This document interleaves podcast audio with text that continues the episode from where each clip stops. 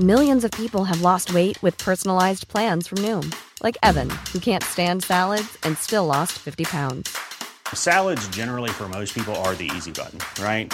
For me, that wasn't an option. I never really was a salad guy. That's just not who I am. But Noom worked for me. Get your personalized plan today at Noom.com. Real Noom user compensated to provide their story. In four weeks, the typical Noom user can expect to lose one to two pounds per week. Individual results may vary. Hey, it's Ryan Reynolds, and I'm here with Keith, co star of my upcoming film, If, only in theaters, May 17th. Do you want to tell people the big news?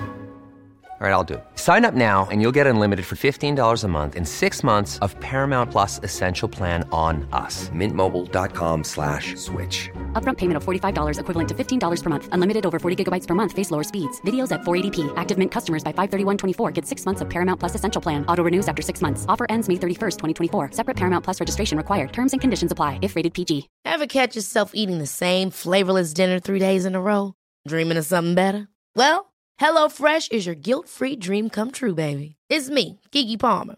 Let's wake up those taste buds with hot, juicy pecan-crusted chicken or garlic butter shrimp scampi. Mm. Hello Fresh. Stop dreaming of all the delicious possibilities and dig in at HelloFresh.com. Let's get this dinner party started.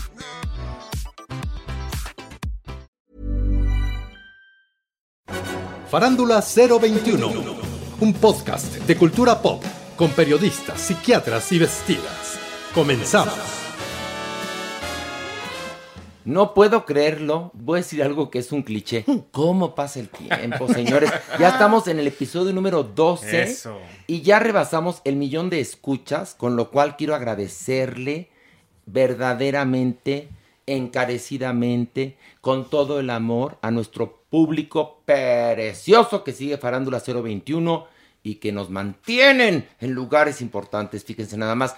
Y bueno, está Mauricio Valle. Mauricio, ¿cómo estás? ¿Qué tal? Muy bien. Contento de estar aquí listo para platicar. Porque acuérdate que 12, el rabo te crece. No, no es cierto. ¿Cómo ¿Eso es? qué? ¿Cómo es? Ese es 13. 13, el rabo te crece. 12, 12 como los apóstoles, maniguis. 12 como las 12 campanadas. 12 como los meses. Como las 12 rosas. Ándale, como las 12 rosas de, 12 de José Lorenzo Antonio. Antonio. Claro. Ándale.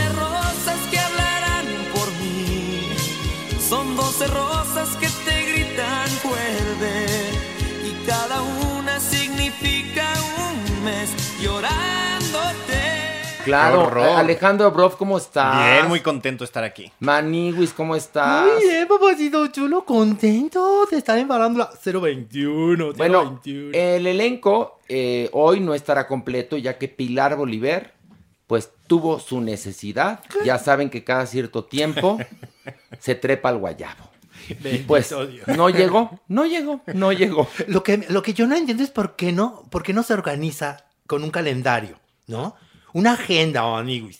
Yo me subo al guayabo de 8 a 5 de la tarde. Pilar está viva y ardiente. Pues, Mauricio tiene razón. Y es cuando hay. Aquí con Pilar es cuando hay. Es cuando hay. Y hoy hubo, ya, hoy hubo. Bendito O sea, no es de que digas, hay lunes, martes, no, es cuando hay. Cuando Ah, le eh, toca. Como hay gente que es come cuando hay. Mi fili- Coge cuando hay.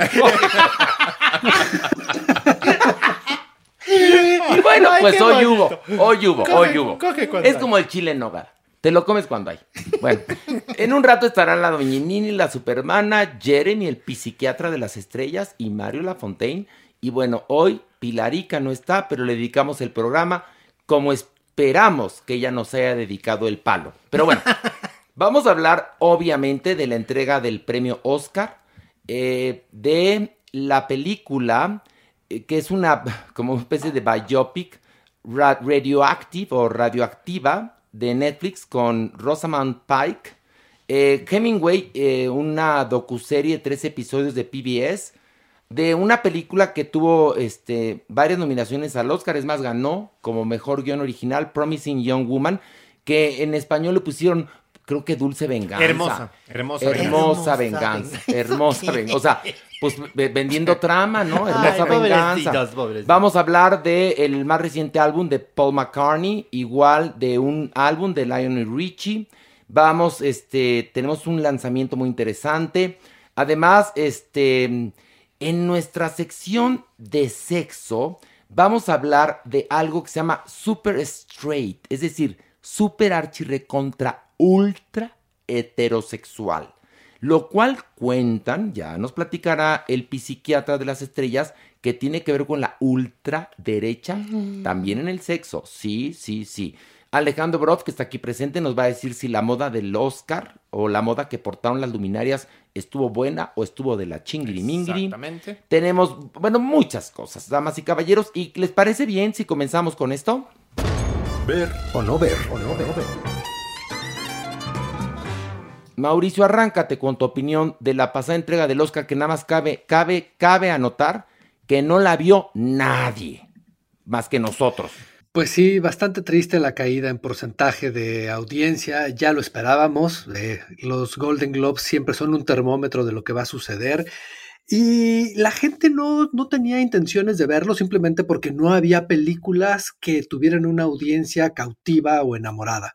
Entonces eso baja inevitablemente el rating eh, en un año tan complicado como este, sin películas y con el tipo de películas que había, pues era bastante difícil. Ahora, eso hablando de la llegada, ya entrando a la ceremonia, pues fue un desastre. Yo creo que la academia decidió hace algunos años no tener conductor porque había altas y bajas, era como estar aventando volados cada año. Y creo que este año era muy importante tener una celebridad, tener una guía, un eje, alguien que tuviera la energía para levantar el ánimo de la gente aplastada por un año de encierro, por, por eventos que no han sido totalmente efectivos. Creo que lo requería.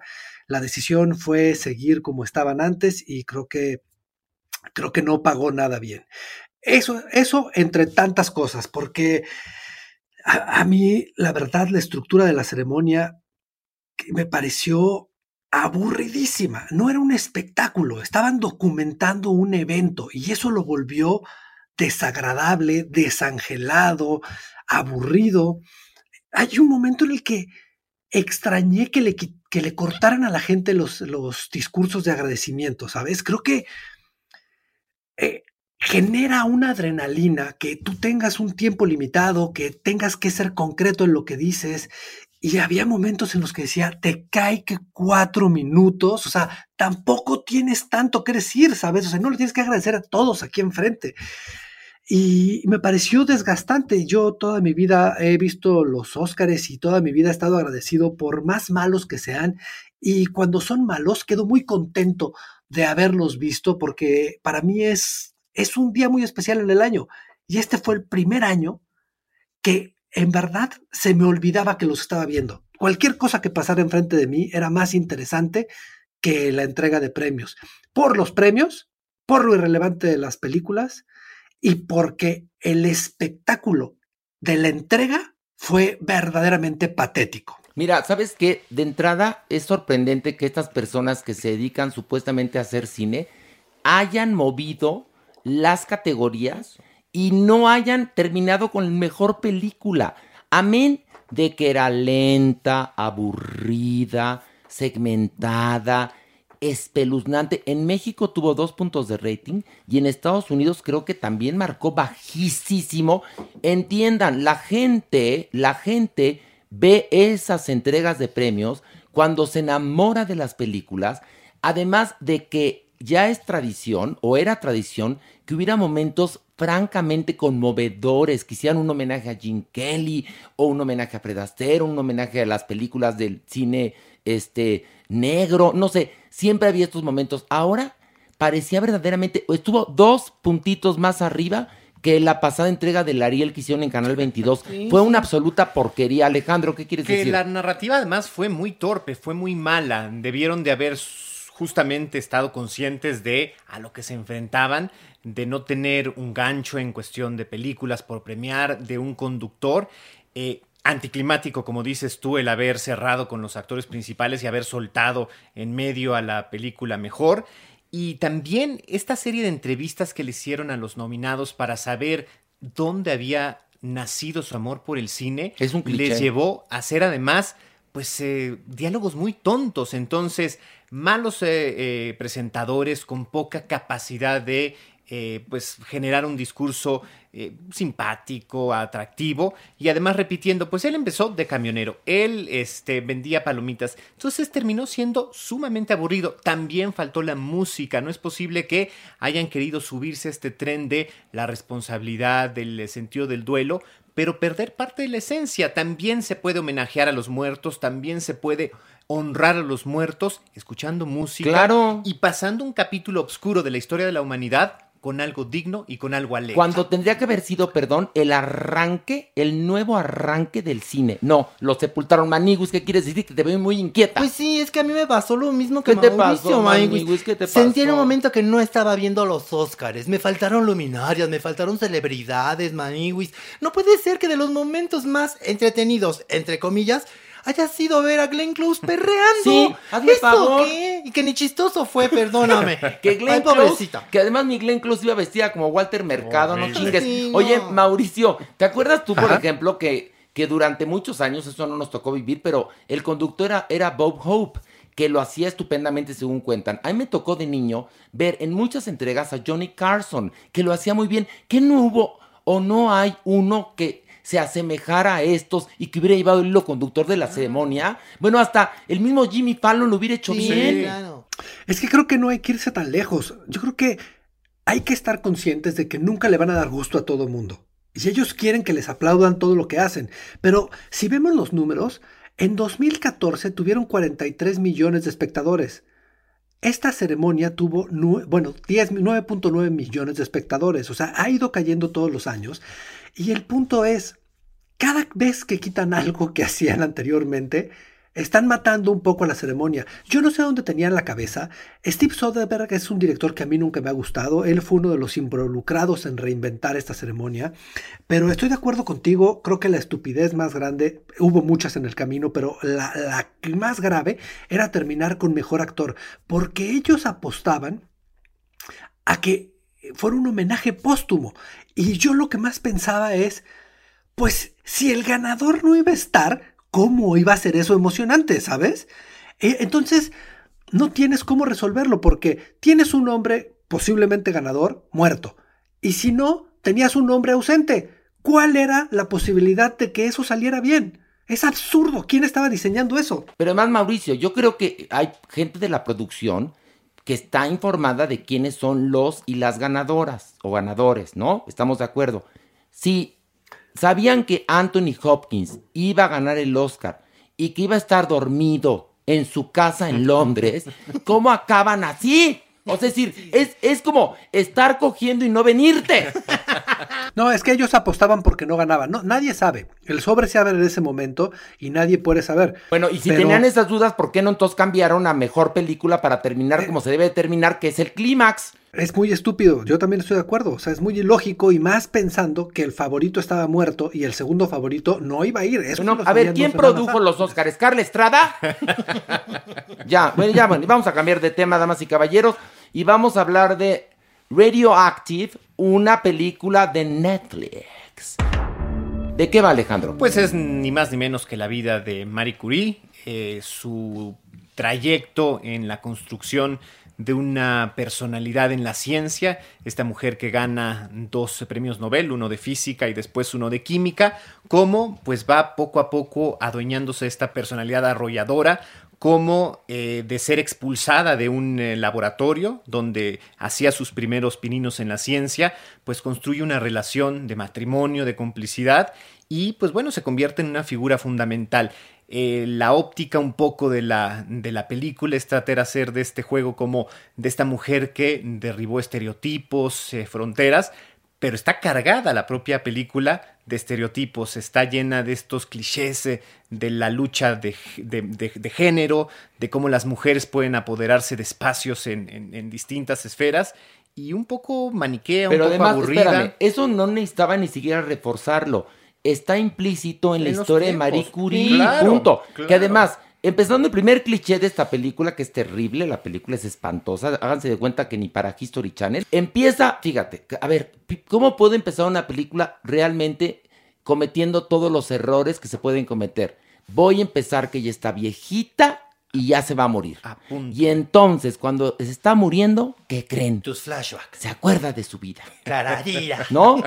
Como telenovela de esas de Ernesto Alonso. A ver, Mauricio, ¿qué te pareció? Sí, me parece que el gran problema eh, no tiene que ver ni con el personaje, pero sí tiene que ver con el acercamiento al personaje y con lo obvia desde las decisiones. Sobre todo es un biopic sin ninguna reflexión. eh, están tratando de informarnos asumiendo que nadie tiene na- ninguna idea de qué es el personaje y tratando de conmovernos más que proponernos una idea de quién era esta persona y de qué, cuál era realmente su postura en la vida y cómo las cosas naturalmente por los humanos se, salen de control. Creo que eh, es una es un biopic, ahora sí que by the book, eh, que, que es- bastante anodino e irrelevante. Es de una de esas películas que, que no debería de estar en la plataforma, la verdad. No, también me dejó mucho que desear, dirían por ahí, Maniwis. Sabes que yo entiendo que Madame Curie, una mujer vanguardista, que seguramente tenía su carácter fuerte, sí, lo entiendo por, por la época y por todo lo que vivió. Una cosa es eso, Maniwis, y otra que te la retraten como bien mamuca. La verdad, Maniwis. Oye, no sé si les pasó a ustedes. Yo sentía a la protagonista sumamente pasada. Sobreactuada, No, sí. sobreactuada. Independientemente de la caracterización así muy, muy de cachirulo, ¿no? Sí entiendo que mi Madame Curie no, no atendía mucho su peinado, pero eso, pero dejármela con los greñas así. Bueno, en fin, no me gustó Maniwis. Yo creo que se la pueden ahorrar ahora sí. ¿Sabes tú. qué pasa? Que esta mujer, Rosamund Pike, ella cree que es una super actriz.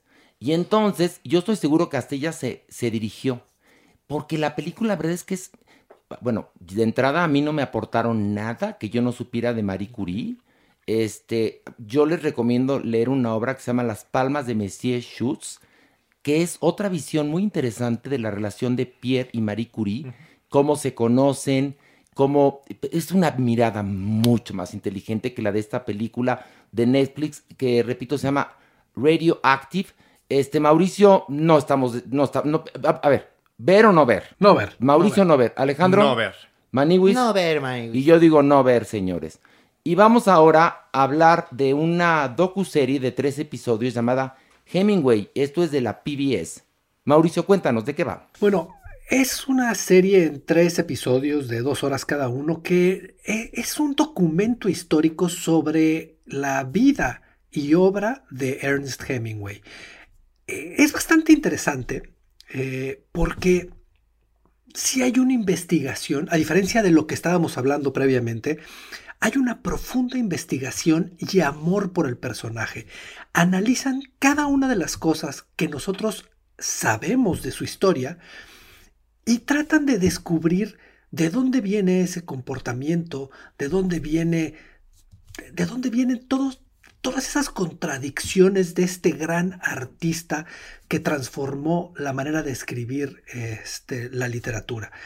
Eh, creo que sí informa para la gente que es, es fan y fiel admiradora de Hemingway, sí hay muchas cosas que van a descubrir sobre, sobre su vida, sobre los años en Cuba, sobre París, sobre su infancia. Y para los que no lo conocen, es una forma maravillosa de descubrir uno de los artistas más importantes que hemos tenido en el planeta. Mira, te voy a decir, mira, aquí, fíjate qué curioso, pero así pasó. Acabamos de hablar de una biopic de Marie Curie que está llena de clichés que nos tratan como te trata o te trataban las monografías que comprabas en la Sí, sí. papelería, ¿no? En esta ocasión, PBS es un ejemplo de lo que es una televisión pública. En verdad, ellos saben lo que es la televisión cultural y también saben lo que es la televisión educativa. Y entonces juegan con ambos este, ambientes, en ambos campos, juegan en ambos campos y nos pueden ofrecer algo como Hemingway, que en verdad al gran conocedor de Hemingway le van a aportar algo, porque es un estudio muy inteligente. Eh, yo sí tengo que aplaudir todo el material de archivo que tienen, Maniwis. Qué bárbaros. De veras, tienen fotografía, creo que de su primer pañal. De. ¿En serio? No, no, impresionante. Pero en lo personal, Maniwis se me hizo larguísimos tres episodios. Yo me lo hubiera echado en uno. ¿Sabes qué? Me voy a esperar al resumen. Aquí entre nos. No, así te lo tengo que decir. Sí es muy interesante la vida y que muy tormentosa y las historias de amor y que se va a la guerra. Me espero al resumen, Maniguis. ¿Te aburrió? ¿Te aburrió, La Maniguis? verdad, la verdad, sí, Ok. Bueno, Alejandro, ¿te no, gustó o a mí no? me gustó mucho. Creo que justo el valor es lo que hay detrás de cada eh, elemento que ha hecho famoso a este hombre, ¿no? O sea, eh, Adiós a las armas, en donde está construido justamente eh, en su historia personal, cómo es que llega a una obra tan extraordinaria, sus pasiones, sus gustos, sus, sus miedos. Creo que ahí está el tesoro de, esta, de este trabajo. Yo, la verdad, miren, desafortunadamente para la película de, de Marie Curie de Netflix, vi primero Radioactive o Radioactive o Radioactivo, como le quieran decir, y después vi Hemingway, y entonces Hemingway me pareció una bocanada de aire puro. Vamos a la votación, Mauricio, ¿ver o no ver? Por supuesto que ver. Alejandro, Sí, ver. Maniwis, Sí, ver, pero con café. Ok. Si no se van a dormir. y yo ver. Y vamos a este hablar de la película Promising Young Woman, que, ¿cómo le pusieron en español? Hermosa venganza. Hermosa venganza. ¿Y por qué? Porque trata de una venganza. Y la protagonista está hermosa. bueno, la protagonista es esta actriz que yo todavía no sé si me gusta o no me gusta, que se llama Carrie Mulligan. Que me, me- yo no sé quién es Carrie Mulligan ni quién es Michelle Williams. Me confundo con las dos. Me pasa como No, no, con no. me pasa como con Jessie Joy y, y Maui Ricky. Pero bueno, Carrie Mulligan, que parece mucho Michelle Williams, sale de una mujer joven de 30 años cuando, ay sí, perdón, Sí, ya no, se ya, le ya nota se que le está más cerca de los 40, pero bueno, no importa. Dejemos pasar eso. Y es una mujer que te das cuenta que trabaja en una cafetería, pero que es muy infeliz trabajando en una cafetería y le vas rascando un poquito y descubres que era un estudiante muy prominente de medicina, que en las noches se hace pasar por borracha para que alguien, la, la- la un hombre piadoso, ya sabes, ¿no? Que la ven preciosa, le diga, te llevo a tu casa y se la quieran echar para en, en el momento que, que ya estén a punto de tener sexo, ella diga, stop in the name of love. Y vaya de alguna manera luchando contra el machismo tóxico.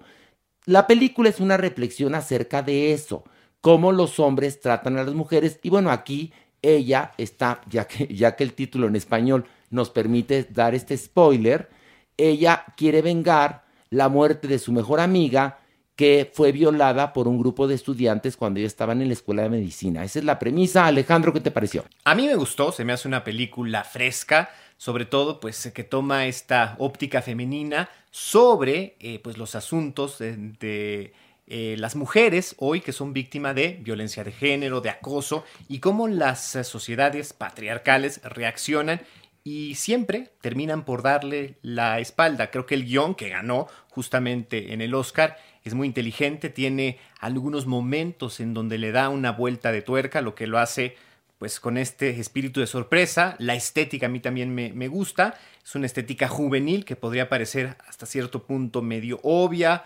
o medio fácil, pero pues bueno, que en conjunto resulta muy, muy, muy afortunada. Mauricio, ¿qué te pareció? Es una película que hemos visto anteriormente. Eh, la trama la conocemos muy bien. Creo que los valores de la película son están en el tono y la visión eh, femenina. Me pareció interesante ir descubriendo la película en esta suerte de comedia que es lo que me hace sentir que hay una visión radicalmente diferente y afortunada. Porque si bien un poco entendemos, no solamente por el nombre en español, lo que, lo que iba a ser la historia, creo que lo que la hace diferente es eso, es su visión estética y, su tono actoral y las decisiones que tiene la película a lo largo de- del desarrollo y la transformación final de su trama.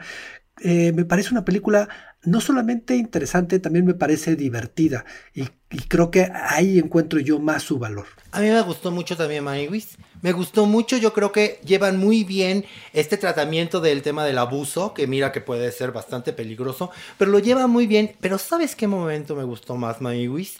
Y, y, y ni modo si es spoiler, los que ya lo vieron van a saber perfectamente. Cuando me copia el look y se viste de enfermera, Maniwis. Ese es el mejor momento. Pensé La que le habías prestado tú la peluca. No, si yo no uso peluca, papacito La- chulo. las de colores sí, de me vez en Me cuando. copió el look. No, me pinto Ah, con también. y hay una cosa, ¿eh? Eh, No es spoiler porque en muchos pósters, donde sí, eh, con el título ya hacen un gran spoiler, aparece ella vestida de enfermera. Fíjate que les voy a platicar qué me pareció la película. La vi y siento yo que en algunos momentos se cae. Porque cuando te das cuenta que esta mujer se está vengando, a veces yo sentía en ese momento que lo estaba viendo que su venganza era muy blanda para el delito que habían cometido todos los involucrados, porque como dice Alejandro, te, te, te demuestra cómo en un asunto de una violación, luego son cómplices sin querer queriendo, tanto hombres como mujeres, ¿eh? Lo cual es terrible. Entonces la vi, el final me gustó mucho, y luego me quedé pensando en la película y dije, qué buena película, en verdad. Sí, sí, sí. Pero, pero es de esas películas que sí te dejan reflexionando, porque es muy interesante cómo te van hablando de este asunto machista que todos lo hemos tolerado. Hombres, mujeres, madres, padres, hijos, hasta las propias víctimas. Y sí es muy interesante esta película. Yo creo que, bueno, vamos a nuestra famosa encuesta. Mauricio, ¿ver o no ver? Por supuesto que ver. Ok, Alejandro. Definitivamente. Maniwis. Clararira que ver. Y yo también digo que ver. Y bueno, damas y caballeros, vamos a esto. Del pink al punk. Oigan, vamos a aplaudirle como se merece el consentido de Dios. Mario Lafontaine, bravo. Gracias, Horacito, y gracias, queridísima familia. Oye, está una 021. pregunta. Sí. ¿Estás contento de que Pilar no vino? ¿O te da Este- igual? La verdad, ya, habla, puedes hablar, Por- nadie nos está oyendo. Estoy contento porque tengo novio nuevo, pero también este, no me había fijado que Pilar no estaba, pero Pil Pil, Pilu, te quiero, te No te habías fijado, Mario, no te habías Es que estaba muy embebido en lo que estaba estudiando para poder platicar. Pero si Pilar llega y huele su perfume, grita todo. Es más, nos mandó una paloma mensajera diciendo, estoy cogiendo, no me esperen. O sea, y que la paloma hasta un condón usado nos aventó diciendo, prueba de ello, ahí está. y Mario no te diste cuenta. Estoy contenta porque hay cable en el hotel. Y hay cable en el chacal. Qué bueno, pues qué envidia, que la pase muy bien, Pilu. No, pues tú no tienes envidia, Marito. Nos acabas de decir que tienes novio nuevo. Sí, pero fue el sábado, pero yo- yo en estos días también haría falta. A ver, Mario, espérame. Tener un romance el sábado pagando no es novio, ¿eh? No, no, no, no es pagado. Estoy en relación Ah. fresa de la manita y este Ah. apenas estamos en segunda base.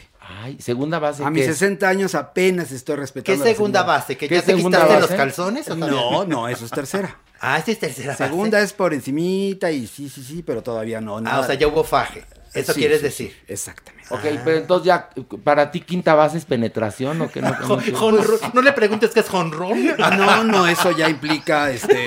Ya, ya, ya, ya. Sí, Demasiada información. Ya, ya, ya, ya, ya, ya, ya, ya. Perdón, Mario, pero si yo solito me metí en el infierno y todavía no toca entrar al Averno. Vamos a, tenemos este, dos álbumes para analizar. eh, uno de Paul McCartney y otro de Lionel Richie. Mario, ¿cuál quieres analizar primero? Eh, como va a ser tan fuerte lo de Paul, yo creo que debemos comenzar con Lionel Richie, que es un, un artista muy esperado. Y esto se llama Louder Than Words. Por favor.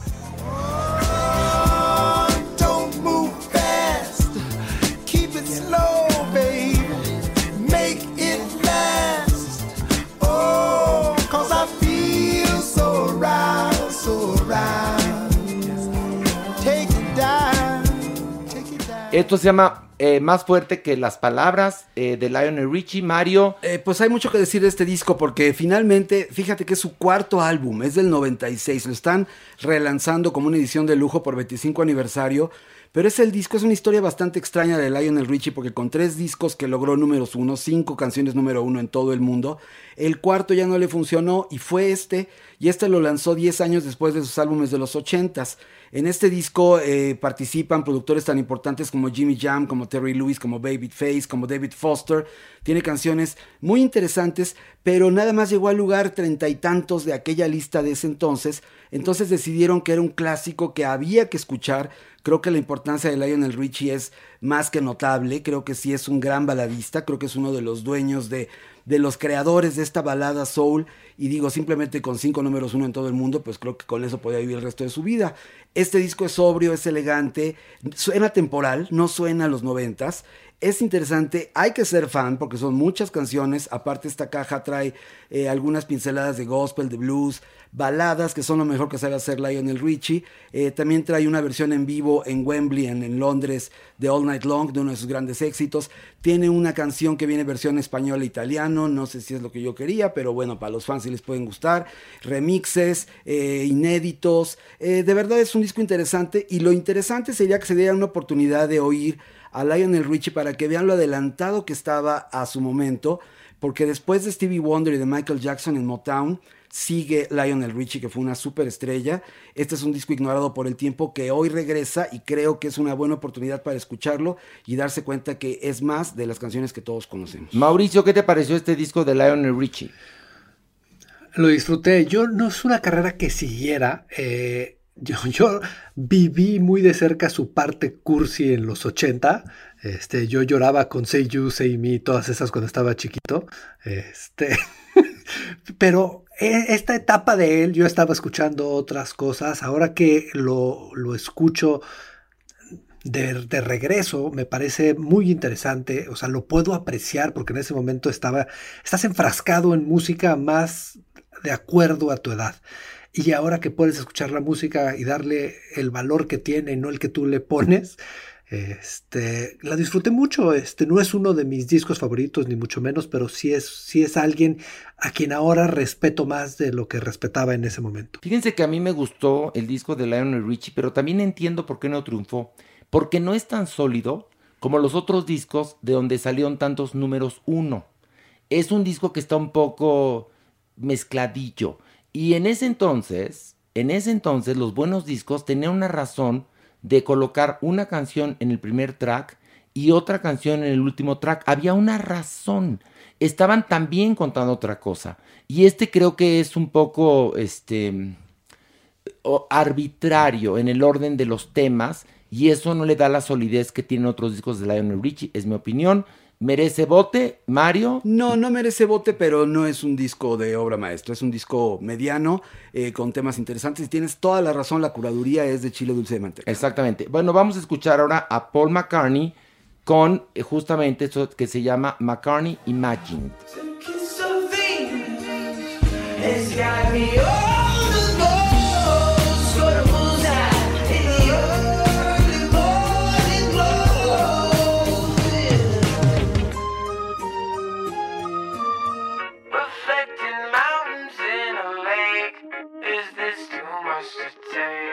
Imagine.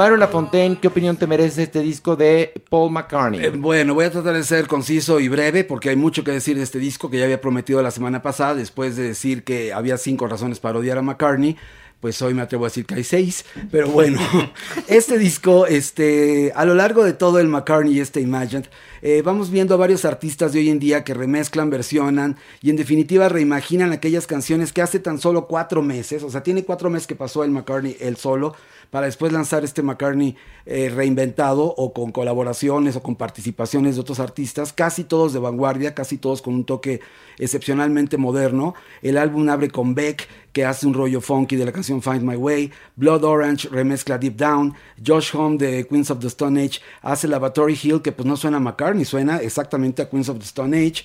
Eh, Crunk Bean, este trío tejano que me gusta muchísimo, es el track favorito porque lo hacen un poco más trippy, la canción la hacen más viajada. Eh, lo, yo creo que el reto era, no sé si ellos querían sonar a McCartney o querían que se desligarse por completo del sonido, pero es una mezcla de las dos. Por ejemplo, la exitosa Phoebe Bridges, esta cantante que a mí me resulta un poco anodina, eh, el sonido en Size the Day es exactamente eso, es una canción floja de McCartney cantada por una cantante floja, no me gusta tanto. Saint Vincent, esta chica hace una remezcla que es tan pretenciosa como el mismo McCartney y como ella, que es bastante figurosa y pretenciosa. Eh, When Winter Comes con Anderson Pack es simplemente hermosa porque es una canción de McCartney tal cual conocemos las canciones de McCartney. Y hay dos cosas en particular que esperaba con mucha ansia que me decepcionaron tremendamente. Una de ellas es Ed O'Brien, que se hace firmar como EOB, que es uno de los guitarristas de Radiohead, que es absolutamente innecesario escuchar a, McCartney en post-punk. Y el otro es 3D The Massive Attack, que hacen una pieza de 11 minutos que pues no es nada, es un collage ahí inventado como lo que les decía la semana pasada de los discos que él hacía. Este, de verdad creo que lo que se llega a salvar son las anteriores canciones y la que más esperaba yo, que es Damon Albarn de los de Blur, de los Gorillaz, él hace Long Tailed Winter Bird. Es una canción decepcionante. De verdad creo que este es el resultado de un disco curioso con piezas interesantes que ofrecen un actualizado ego de McCartney. Eh, músicos que aprovechan para mostrar la pasión y su fanatismo para rendir pleitesía a Sir Paul en forma de versión del siglo XXI, absolutamente innecesario. Eh, ¿Te gustó, Mario? Traté, traté de ser objetivo, la verdad. Nos no. dijo una cosa bonita. No, pero a ver, hay una cosa que hay que aclararle a la gente. Uno en una crítica nunca puede ser objetivo. Eso no existe. Cuando alguien te dice, es que es muy objetivo, no entiende lo que es el periodismo. Cada opinión es subjetiva y está bien, y cada opinión viene de los recursos alternativos de cada persona. Exacto. Yo estoy más que de acuerdo con lo que dijiste. Es más, fue una mini clase de música, Mario. Mauricio, no sé qué opines tú. Pues que a mí me gustó mucho, ¿eh? la verdad. Yo lo disfruté. Yo no soy fan de McCartney, hay muy pocas cosas que me gustan. O sea, lo que disfruto de él fue con los Beatles. Ya después hay pocas cosas que me interesan. Y cuando le di play, le di play ya esperando odiarlo y listo para destrozarlo.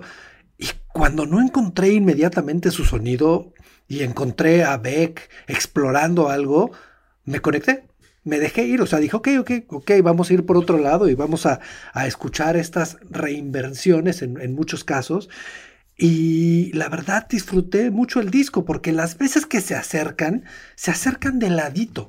Eh, y, se, y se apropian más de las canciones que tratar de estar eh, dándole esa vibra a McCartney. Y eso es lo que más me gustó, que me salí de algo, un sonido hiperfresa que siempre me ha molestado. Y de pronto son estas visiones y exploraciones de artistas que a mí la gran mayoría me gustan.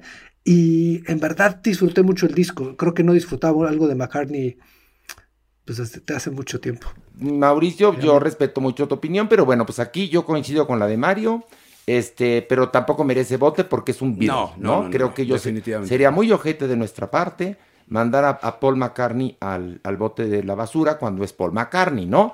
Pero sí, la verdad es que yo coincido con el maestro Mario Lafontaine y eh, el lanzamiento de hoy pertenece a Cali Uchis y esto es telepatía.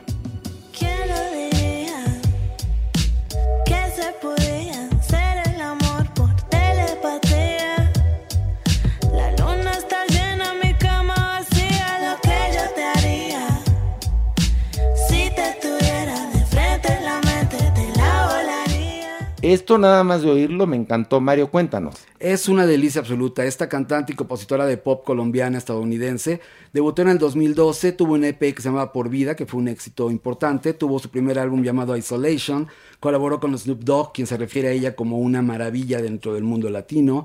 Estuvo, bueno, pero si ya grabó con Lupillo Rivera y con MS, pues también entiendo, ¿verdad?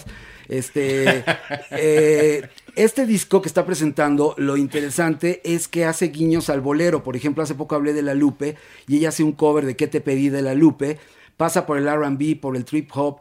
Esta telepatía ya es un éxito fuerte. Este disco ya tiene un año. Se está relanzando nuevamente, pero están po- posicionándola como la máxima estrella de urbano, eh, de una mezcla entre el urbano y el RB en español. Creo que será una gran superestrella, creo que eh, es una estrella del TikTok tremenda y creo que va a llegar muy muy lejos, hiper recomendable y esta canción se las dedico para, para el Making Love Music. Muy bien, Mario. Vamos un corte y regresamos con mucho más aquí en Parándula 021. Even when we're on a budget, we still deserve nice things. Quince is a place to scoop up stunning high-end goods for 50 to 80% less than similar brands. They have buttery soft cashmere sweaters starting at $50, luxurious Italian leather bags, and so much more. Plus, Quince only works with factories that use safe, ethical, and responsible manufacturing. Get the high-end goods you'll love without the high price tag with Quince. Go to quince.com slash style for free shipping and 365-day returns. Hold up. What was that? Boring. No flavor. That was as bad as those leftovers you ate all week. Kiki Palmer here, and it's time to say hello to something fresh and guilt-free. Hello Fresh. Jazz up dinner with pecan-crusted chicken or garlic butter shrimp scampi. Now that's music to my mouth. Hello Fresh. Let's get this dinner party started. Discover all the delicious possibilities at hellofresh.com. Since 2013, Bombas has donated over 100 million socks, underwear, and t shirts to those facing homelessness. If we counted those on air, this ad would last over 1,157 days. But if we counted the time it takes to make a donation possible, it would take just a few clicks. Because every time you make a purchase, Bombas donates an item to someone who needs it.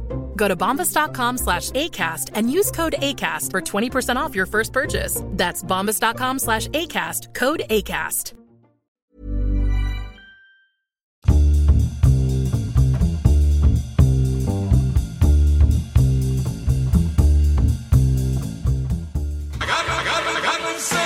El Averno. Unos a otros conmigo. Híjole, ay, híjole. Maniwis, a ver, los alacranes andan de dos en dos. De dos en dos. Pero tú y yo no somos alacranes. No. Entonces, para el Averno hay que bajar de tres en tres. Y como Pilar, pues ya saben ustedes, Anda si no lo saben, está ocupada, tiene la boca y las manos ocupadas, no está con nosotros, pues invita a Alejandro Bro. Pero fíjate cómo, cómo es la vida. Nosotros vamos a bajar al Averno y Pilar seguramente ya bajó más de tres veces ahorita. Y no al Averno, ¿verdad? Pero sí ya como tres veces mínimo. Sí, la verdad, hay que hablarlo, hay que hablarlo como es, Mike. Bueno, pero está Alejandro Bro. Muy contento aquí. Ale, ¿estás preparado, Ale? No es fácil, tú sabes. Ya bajó la una vez. Una vez. Bajó la costó, semana pasada. Tiene un carácter muy feo la doñinini. Tú respira profundo. No. Cuenta hasta tres. Pero bueno, ya bajó la semana pasada con nosotros y ya vio hasta el diablillo, que por cierto el diablillo, les voy a decir una cosa, rápidamente, saquen pluma y papel, por favor. Me van a decir, eso ya es anacrónico. No importa, saquen pluma y papel. Saquen pluma y papel para que ustedes anoten la cuenta del diablillo, que es arroba el diablillo guion bajo 021, que es muy dicharachero, pispireto y locochón. ¿Y estamos listos? ¿Va? ¿Vale? Una, dos, tres. ¡Vámonos! ¡Ay! ¡Ay, pero fue una como salida en falso! Estuvo horrible. Como que pasamos tope. Ay, sí, sí. Ay, estuvo horrible ahora Sí sí, la bajada. feo, sí se sintió Mire, doñinini. Vente una vez. Diablillo, tráete más, más palitos para el fuego. Se nos está apagando el, el infierno. No me está doñinini. apagando. Ay, qué ligeros las veo. Es que hace calor allá arriba también. y aquí abajo más. No, ¿Y pero- dónde ay- quedó la muñequita? Pues, ¿qué cree, doñinini? Pero de vudú. Ay, me acordé de alguien. No, está en una fiesta. No, doñinini, usted lo sabe todo. Pilar está en el tálamo nupcial. Por eso yo, yo decía, tráete más palos para aquí levantar, para levantar la fogata.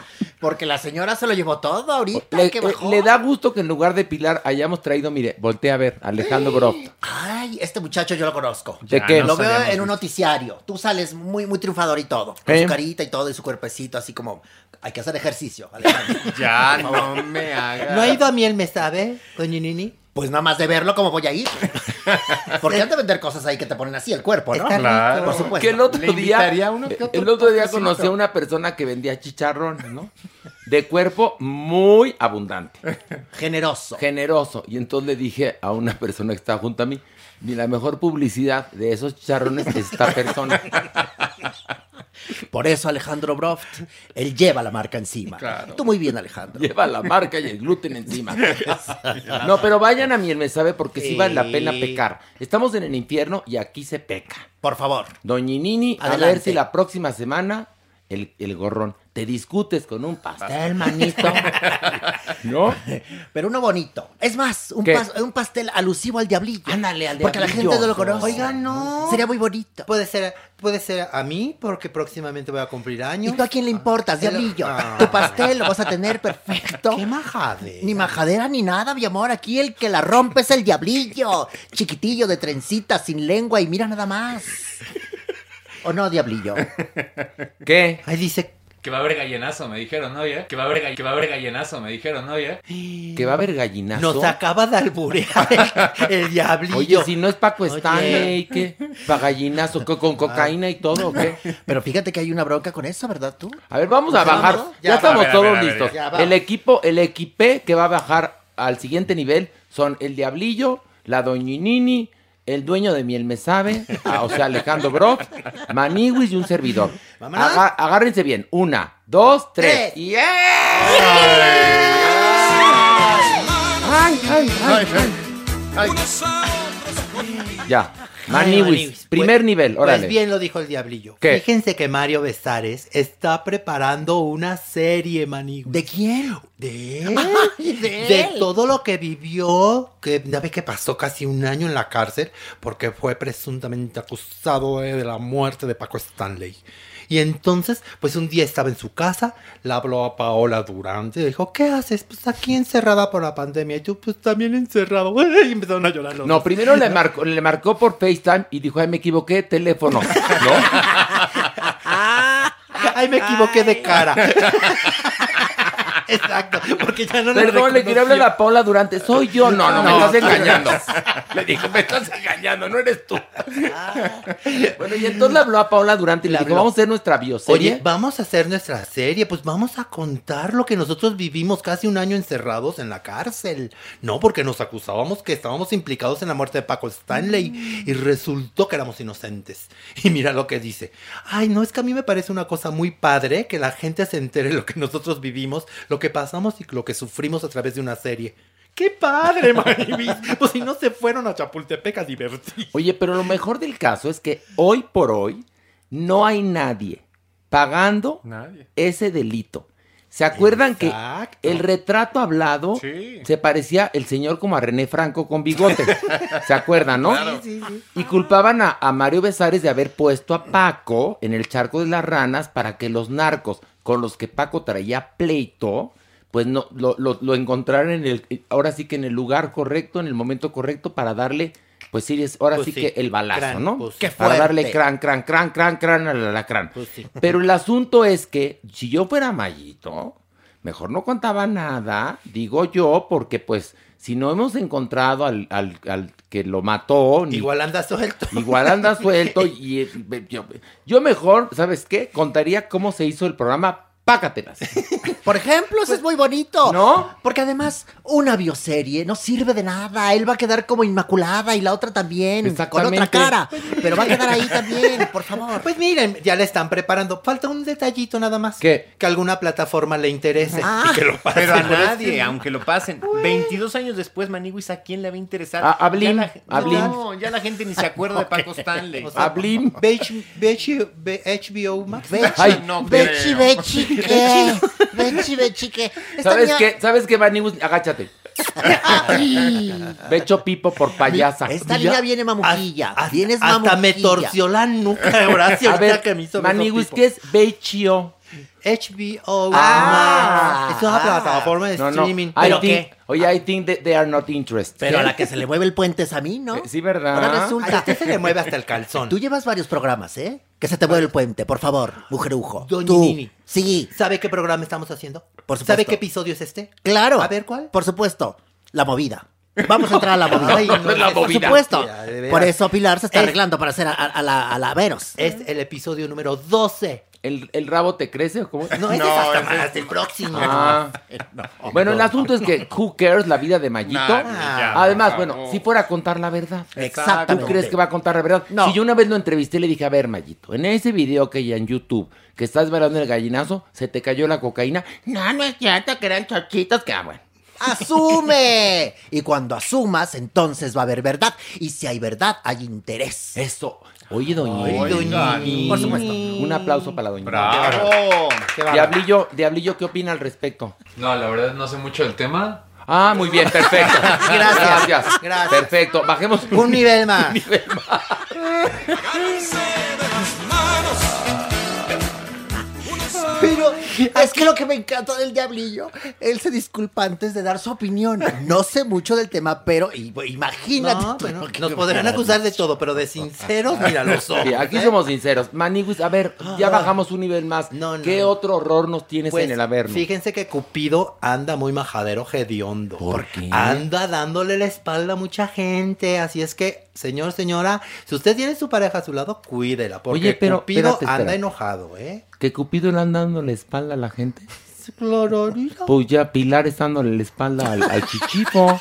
¿Qué tiene de malo eso? No, pero mi Pilar le da la espalda, el frente, el revés, de, de patitas al aire. De mariposita, de pechito, del de- chivito al precipicio. De gatito rescatado. Porque ella ahí donde la ves es muy flexible. Oye, ¿cómo es de gatito rescatado? Gatito rescatado. ¿Cuál es la postura de gatito rescatado? Es cuando te están aventando y te arañas a la pared. y dejas las paredes bien rasguñadas. Pues le está dando una rescatada a Pilar. en Hay estos que momentos. checarle las uñitas a Pilar la semana que La semana que entra. rotas. Si trae yesito, si trae yesito, es Ay, que no, la rescataron. No, zafo, zafo, no, no, no, no, no, yo no. Bueno, a ver, ¿por qué, ¿Qué tal si me Cupido- encuentro un pelo ahí? no, no. Maniwis, ya, ¿por qué Cupido está enojado? Pues fíjense, que Lambda García rompió el silencio. ¿Qué le pasó ¿Por a qué? Yolanda? No, Lambda. Ah, ay, Lambda García. La- ¿Cómo? Lambda. Como lambada, lambda. Pero es apodo. No, así se llama. Ay, Jesús. Así se llama. Ay, Cuando la llevaron chiquitita así a- a- con el padre, le dijeron, yo te bautizo con el nombre de lambda. Ay, ¿no es en serio? Les dijo el padre a los papás. Póngale así. Ay, bueno, pues allá ustedes. La verdad Bueno. es que cuando iban a bautizar le dijeron, vamos a ponerle Yolanda. y entonces el padre dijo, no, pues si es un niño. Ah, bueno, pues entonces Landa. Bueno, ¿y qué pasó con Yolanda? Bueno, pues resulta que, que le invitaron a un programa preciosísimo de televisión, ¿no? Ya ves que siempre él es así como jajaja, jojojo, y siempre anda bien pispireto, ¿no? Sí. Pues le preguntan, ya dinos, ¿cómo fue tu última relación? Y que se nos pone bien serio tú. ¿Y qué dijo? Y que dice, bueno, voy a romper el silencio. La verdad es que yo ya terminé con Luja Duhart. ¿Luja Luja, qué? Luja Duhart. No, no, no se puede llamar a alguien así. Así se llama, así se llama, ¿en serio? ¿Y esta niña Luja dónde trabaja? Luja, Sí. Luja es hombre. ¿Cómo? Luja, sí, sí, sí. Pero Por- ¿cómo es Son posible? homosexuales. No gays. puede una, ser. una pareja bien guapa. Son guapos. Ahora esos? sí me está temblando hasta el mentón. No, doña, ace- doña, acepte la diversidad. Sí, Ábrase a la diversidad. Nosotros aquí somos defensores de la diversidad. No, pues no yo de la también. cursilería, de la Pero diversidad. si yo sí. también tuve mi y aparte. Tuvo- Yo sé, o sea, Yo también lo tuve. ya, ya, No tiene ni que decir ya, Era preciosa la pareja de Lambda y Pero ¿qué pasó con Lambda Eh, y pues Luja? ya después de más de un año, la verdad es que ya empezaron a tener problemitas. Y mira, en un momento Lambda dijo: A ver, ¿no se puede? ¿No podemos? A la chingada. Ay, así de maja- así lo dijo Alejandro. así Pero a ver, ¿el pleito era por qué? ¿Por el rímel? ¿Por las medias? ¿Qué pasaba? No, pues ya se fastidiaron. Se fastidiaron. Eh, parte del COVID, parte de la pandemia, maniwis. No es sencillo. ¿Pero eso qué tiene que ver? Y entonces dijo Landa, mira, quédate con lo bonito, con lo chido, con lo increíble, con los buenos momentos. Además, ya, ya, se acabó, ¿eh? Además, mira, no pasa nada. Nadie se va a morir con un corazón, por un corazón roto. ¿Qué, qué, qué? ¿Qué- a ver, ¿qué quisiste decir? Que nadie se va a morir por un corazón roto. Ah, yo entendí, nadie se va a morir con un Yo corazón también. roto. Si te mueres, con, si el corazón se te rompe, si No, te te mueres, mueres, ¿eh? Sí, pero si te, te lo aviso, si ¿eh? se te rompe de amor, no te pasa nada. Ay, bueno, según la ¿A quién se anda bailando el puente hoy, doña Nini? Va, por favor. ¿Eh? Aquí están las pruebas. Aquí Ay, están, no, sobre la mesa. Bueno, entonces tronaron estas Tronaron, personas. ya tronaron Bueno, y ya. viva la diversidad, chicos. Pues sí. Dense la oportunidad de encontrar otro hombre. ¡Vive la diversité! Viva la Sí, diversidad. que rehagan su vida. Y Métanse al Tinder y cojan sabroso. Y métanse lo que quieran, por donde quieran, pero con responsabilidad. Oye, y también quien tiene que rehacer su vida es César Bono, maní. ¿Qué le pasó a mí? Porque también se separó, se va a divorciar de su pareja. Su esposa de 33 Ay. años, Ay, qué paz. maniwis. ¿Qué paz? Ya dijeron pareja, ya no sé con quién está casado este hombre, pero entonces No, mujer. no, Aquí sí Patricia es mujer. Castro, sí, sí, es sí. que la doña Nini Sí, hay que comprenderla. Cuando usted se murió no había esta diversidad, doña Nini. Ay, sí pero había, nada no, más que nadie la decía. Pero era oculta. era oculta. Con Ernesto Alonso no te metas. No estoy hablando de. Ernesto Alonso. Hablamos lo que estoy hijo. diciendo, lo que estoy Enrique diciendo Félix no te metas, que tú, eh, cuando usted se murió era impensable que alguien en un programa de televisión hablara un hombre de su novio, lo cual lo aplaudo y lo celebro. Totalmente. Pero en este caso es una relación heterosexual. César Bono con Patti, su esposa. Sí, ya. ¿Ya van a terminar? Después de 33 años se separaron Maniguis y también porque esta pandemia fue lo que se llevó. Pero ¿cómo que El va a rehacer su vida, Pero César también Bono? que rehaga su vida, Maniguis. Que ande con Lupita Lara.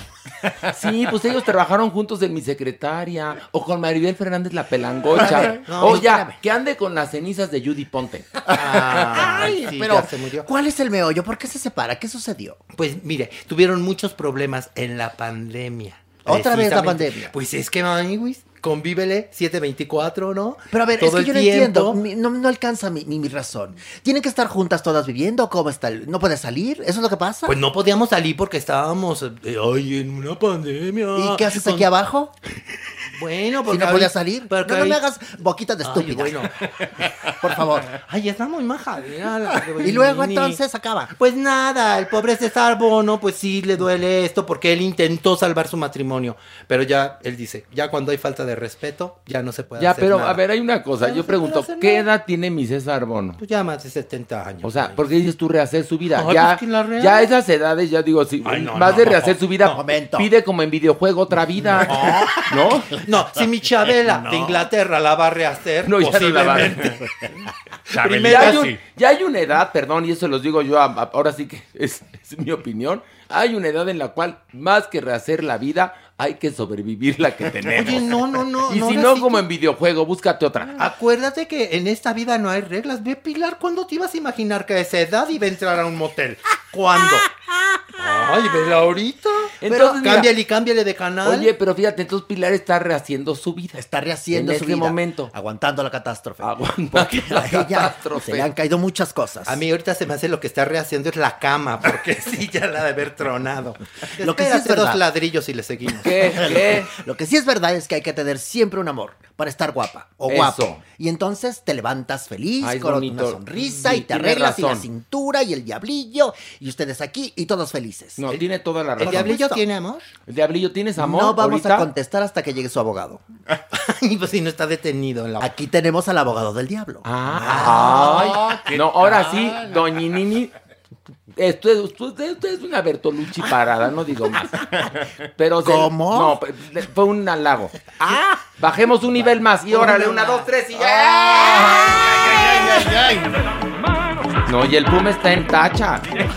Sí, que no es para menos. Oye, a ver, Maniguis, infórmanos, por favor, en este nivel del infierno, cómo está la vida de Ninel Conde de Killing Marshmallow. Pues hablando de investigaciones, Maniguis. Fíjate que entrevistaron a Guillermo Carvajal, que es uno de los, pres- de, de los presuntos estafados por este señor Larry Ramos, en donde dice que, bueno, efectivamente ya agarraron a este señor Ramos, en donde el FBI ya abrió la carpeta de investigación y pues va a investigar a todos los que están vinculados. Y quieras o no se quiera, el bombón asesino está muy vinculada a Larry Ramos. Por lo que en algún momento la van a investigar Maniguis.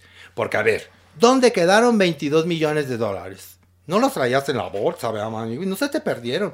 Obviamente están por ahí regados.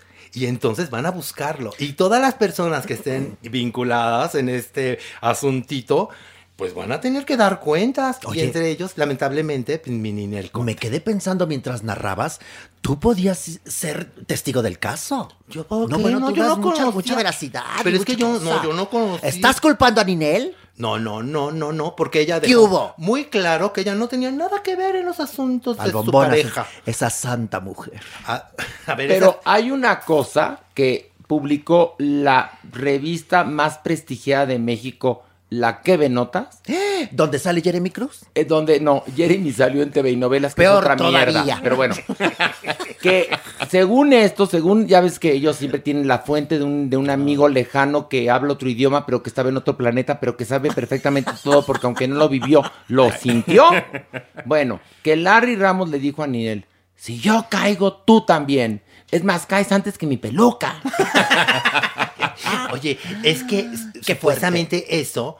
A ver, hay muchas versiones. Según Inel, ella no estaba junto a Larry cuando lo detuvieron en el aeropuerto en Florida. Y luego. Pero según esta fuente de esta revista, dicen que sí estaban juntos. Oye, y según los del aeropuerto, digo, pues son los- esa sería la fuente más Bueno, sensata, ¿no? Pues, pues, eh, esto, esto, lo que dice en esta revista es que sí estaban juntos y que en el momento en que soltaron a Ninel, porque no había cargos contra ella, bueno, ni siquiera volteó a verlo, que agarró su maleta y dijo, de aquí soy, ya me voy. Ay, tú. que eso le dolió a pero, Larry. Pero bueno, te voy a decir una cosa, pero a, la, la- a mi Larry lo agarraron este, unos, unos este, fotógrafos y unos reporteros en la calle porque salió bajo fianza. Ah, pues y, sí, y él muy ufano dijo, todo está bien y no pasa nada y no sé cuánto. Y Ninel dio una entrevista al Gordo de Molina donde habló con una calma sepulcral, verdaderamente, y luego anda subiendo muchos TikToks bailando. O sea, es decir, como que no está muy afectada del problema. No, nada afectada, Maniguis, más bien nada. Y eso es algo que le está doliendo a Larry, según esta fuente que entrevistó a la revista, Maniguis. Porque Don mi- Larry está dolido. Porque no Larry- porque lo quiera meter a la cárcel, No. sino porque el bombón asesino no es solidaria. Lo está desconociendo, que le habló por teléfono más de tres veces y ni siquiera le contestó. Pero todavía, pero todavía son cónyuges, ¿no? No, no, no. ¿Ya no? Nunca se casaron. Nunca, Nunca se- fue, fueron una ceremonia cristiana, nada más. Vivían en Amaciato. Vivían en Amaciato, Ay, tú. Nini. Y entonces si la otra se va a deslindar. No, pero el problema es que, mire, doña lo que sospechan estas fuentes fidedignas de la connotada revista es que, pues al ser pareja, aunque no hayan sido cónyuges, pues sí hubo como traspasos. Ahora. Y entonces si hay traspasos de dinero no lícito que están reclamando una serie de víctimas que fueron defraudadas por Larry Ramos, que yo ya no sé, porque el otro día en, en, en Venga la Alegría sacamos un tuit del FBI que decía 21 millones. Luego la revista dice 22. Luego Alejandra Guzmán dice que 24. Por, por lo menos son menos de 30 y más de 20. Más de 20. sí. No, pero pues una millones, lana. pero millones. De dólares, De doña Nini. De don- ¿Es, es en serio? Sí, Ay, doña tú, Nini. diré la afinada mamamela. Maniwis. Y si Larry Ramos sale eh, ya acusado y sale culpable, por caso se vienen echando unos 20 años de cárcel. Ahora, si le sumas, son más de 10 casos, son más de 10 demandas, pues ya no la libro en esta vida, yo creo. Yo ya si fuera Larry, ahorita aprovechando que todavía está en libertad bajo fianza, ya me iba haciendo una peluquito de mucha cana. Claro, porque ya no va a tener tiempo de hacerse otro peluquín. No, deja eso para ya que tenga el look de- del que va a conservar el resto de su vida. Pues lo que me estás diciendo, Maniwis, sumando, pues ya cadena perpetua. Pues sí. Ahora este es tan astuto que tal si me lo encerran junto al Chapo, le anda bajando más lana al Chapo. Imagínate. Y juntos hacen un túnel. Bajemos un nivel más y agárrense. Ay.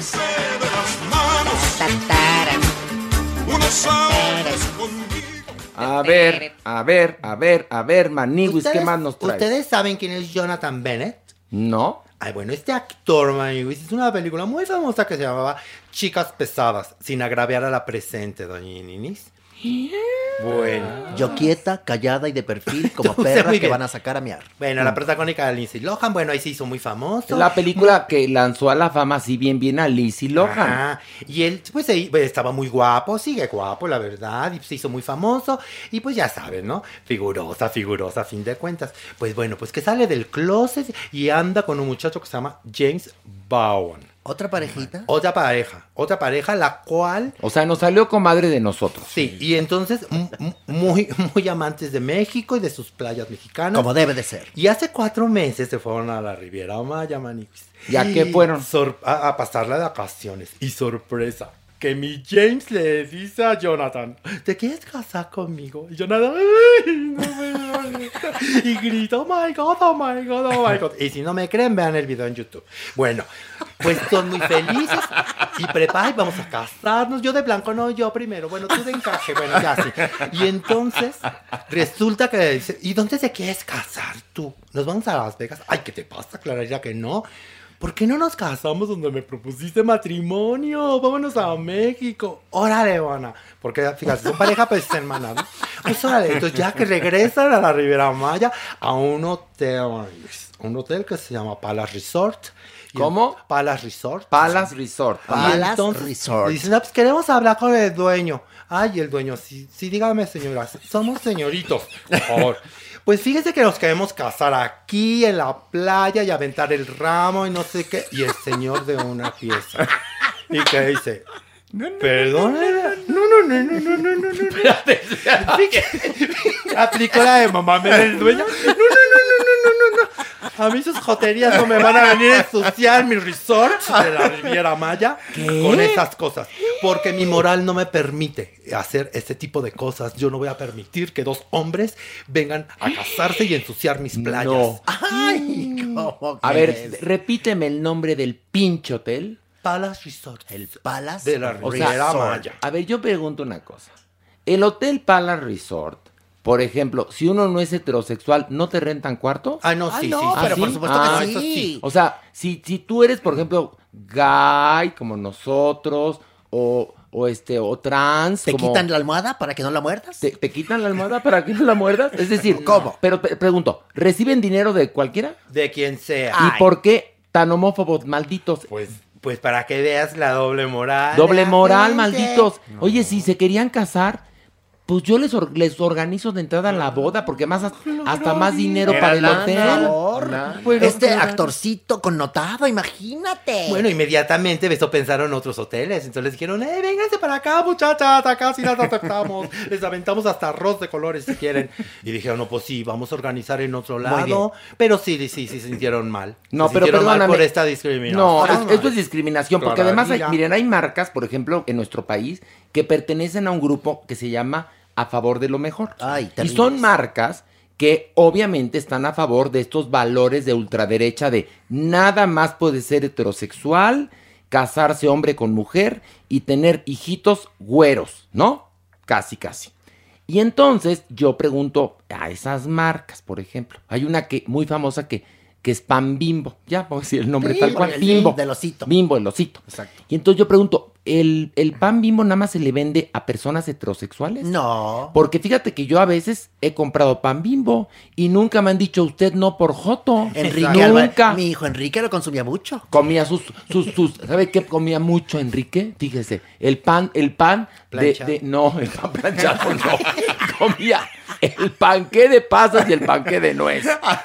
Y también le gustaban los colchones. También le gustaban ¿Verdad? los colchones. Y bueno, yo pregunto, Y si las una noches. y si una señora es divorciada y va a una tienda a comprar pan bimbo, ¿le niegan la venta del pan bimbo? No. O si una chica es lesbiana o a un trans, ¿le niegan la venta del pan bimbo? ¿Verdad que no? Pero, Y entonces... pero mientras no lo digas Ah, lo pagues, ¿verdad? todo está Entonces, bien, ¿verdad? el dinero rosa es bien recibido. Entonces, Ay, ¿cómo sí. se llama este pinche hotel? No, no, en serio, Este nunca voy pi- a ir. Palace Resort. Oye, en ahorita, la Riviera espérense, Maya. me llegó un mensaje del Pala Resort. Te organizamos tu fiesta de cumpleaños, Horacio. No, no es cierto. Pero esto no hubiera pasado en Caletilla, en Petaquillas. Ahí no, en Ahí Petaquillas. esto no pasa, ahí no hay en Petaquillas son gay friendly. Exacto. Sí. En la playa de Más- los muertos, en, la Puerto Vallarta. No hubiera en la- pasado. En la playa de la Condesa, en, en Acapulco. ¿Y tú la conoces? Clararira. ¿Y por qué? Clararira. ¿Por qué la conoces? Pues porque me iba a solear. ¿Qué hay En la piedra. Es que hay una piedra. Hay una piedra. Ahí, Hay exacto. piedra. Y me- esta seguramente nadaba hasta allá y se encueran. Del ¿Cómo? otro lado de la piedra. A ver, sí, a ver, doña Nini, es a ver. terrible. Me En- contaba Enrique. Espéreme, Ah. espéreme, espéreme. Ah, En el Hotel Condesa Es más, de que nos, cuen- Acapulco. que nos cuente, bro. A ver, cuéntanos, ¿qué Está muy ahí? callada la persona esta. Cuéntanos. Cuéntanos, Alejandro. Yo la piedra. No, conozco la piedra. A ver, usted. Ay, sí, conozco, conozco la piedra. Exacto. Ay, jaja. La has de conocer la de los sacrificios, no te hagas. Si un día decías, vamos a echarnos busitos a encontrar la Virgen. Ay, por favor, Alejandro. Bueno, a ver, doña Nini, ¿qué le contaba a su hijo? Que en el Hotel Condesa de Acapulco hay una playa que es gay. Sí. Ok. Y luego cercas, como diría Pilar y Cristian, cercas de la playa hay una Roku. No, Pilar ahorita ya, las, ya no es cercas, es, ya es dentro. ya no es cercas, ya es dentro. Cerquísimas. Cerquísimas dentro. Esto ya parece Plaza Sésamo. Bueno, pero espérenme. Cercas de la playa hay una Roku. Muy bien. Y en esa Roku ¿Qué se van nadando mis comadritas, llegan y, y- y se, se asolean toples. Pero del otro lado que no da a la playa, la cara. ok. Y entonces ahí pasan cosas. ¿Cómo qué pasa? Pues raras costumbres de hombres muy raros. Y dicen que se hacen de todo. Y que el columpio y que la hamaca y que ponme el aceite y que sácame y pruébame y dime y llévame y trae. Que si traigo relleno de coco, que si esto. que No, relleno no pueden traer. No, ah, no, porque es de claro. playa, Sí, están claro, encueradas. sí, sí, es cierto, es Y cierto, tienen sí. ahí los tototes y Sí, todo. no, ya, ya. Y los Oiga, bueno, el asunto es que, ¿cómo se llama este hotel? ¿Cómo se llama? Palas Resort. No, pues Pala Resort. No. O a su la- chadre. De la Ribera. Por homófobo. Tache. Y yo les ofrezco mi, mi piso en la condesa a mis comadritas para que se me casen no, ahí. no, no, tampoco, ¿Qué? tampoco. ¿quién No, sabe? sí. No, pero que no es que no es su sueño, porque mira, ellos decían, es que nuestro sueño es ir junto al mar, así, en una plataforma que se extiende entre la jungla y la arena. ¿Cómo que Adem- una plataforma? Pues ni que fuera dice. qué, ni que pues fuera van- qué, ni que fuera poner- Avatar, la a- película. pues, pues ves que también son figurosas. Son figurosas, sí, mis Y comadres. vamos a pedirle a todos los invitados que se quiten los zapatos para que tengan contacto con la arena. Ay, qué Ya, mamucas. Yo un día fui a una boda así en la arena y llevaba a una amiga que tenía un problema con su piecito. No se enterraba cada que daba un paso. Tú. Toda la ceremonia me la pasé sacándola de la arena Oye, pero porque espérate. dejaba puro hoyo Pero en espérate, la arena. esa comadrita que ya no vemos, benditos a Dios, también en la boda regalaron unas cajitas con mariposas. Entonces había un momento en el cual tenías que, ay, qué, qué, qué, qué cutres, abrir la Oh. cajita y salían mariposas blancas. Lo cual me imagino que también mis comadritas querían. Seguro, Pero ya en les- esta les boda, acabas de dar la idea. esta boda a la que fuimos, que por cierto, ya esa unión no perdura, ya se acabó ese, ese matrimonio, pero había esa costumbre de, les gustó que abrí cajitas salían este, maripositas blancas que me dan miedo, ¿no? Y entonces la comadrita esta en cuestión se llevó las cajitas, recuerdo.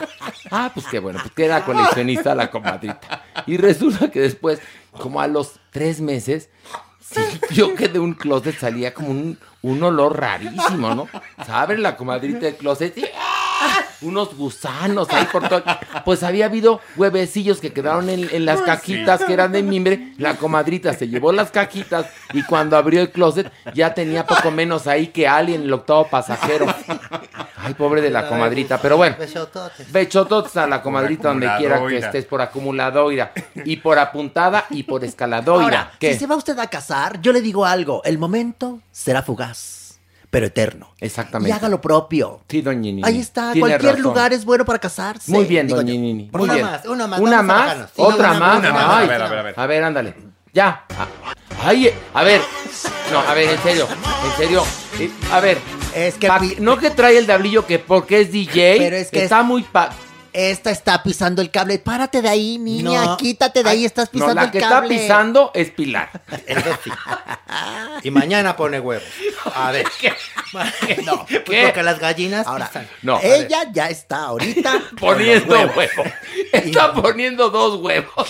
Voy a decir una fuerte. Ojalá. Voy a decir una fuerte. Ay, no, como ustedes Pero- no dicen ninguna. ¿Y sabes cómo le gustan los huevos a Pilar? ¿Cómo? Estrellados, pero al mentón. Es un must. ¿Qué hubo? Se los dejo de tarea a todas. Mi Pilar, te voy a alegrar convivencia extramarital. Mira, Pilar, tien- tienes que ponerle música a este momento, Pilar. Y qué mejor que escuchándola, tesorito. ¿Qué haces, diablillo? Eres el peor DJ que hay. A ver, ya. Es que ya nos, nos privamos de la risa. ¿Qué? Pero que la tesorito quede. La tesorito lanzó, ¿Qué lanzó, lanzó? un material, un cover de Material Girl de Madonna. Ay, no, Manny, es tu inglés. ¿Material qué? Material Girl. Sí, La que pégate, cantaba sí pégate bien el puente Ay. antes de que vengas a trabajar, porque ese frenillo que tienes... Así se llama la canción. Pero le, a ver, Girl. es Material Girl, pero además podemos ya para que no te metas en pedicures, chica material. Exacto. Chica bueno, ¿te- ¿lo tenemos? A ver, diablillo, ponlo. Escuchen. A ver. Una chica con estilo sabe que es vital cuidar bien el tesorito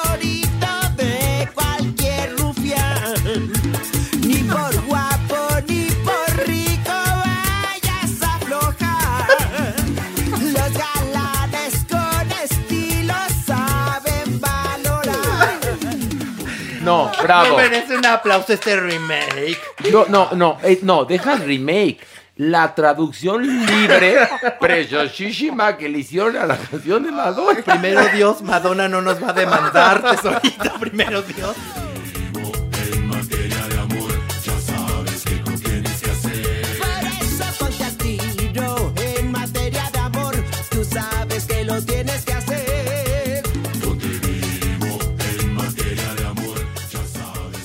Pues se juntó con eh, esta agrupación que se llama Tropical Forever, hermano. Y dije, tesorito, échatela la de Madonna.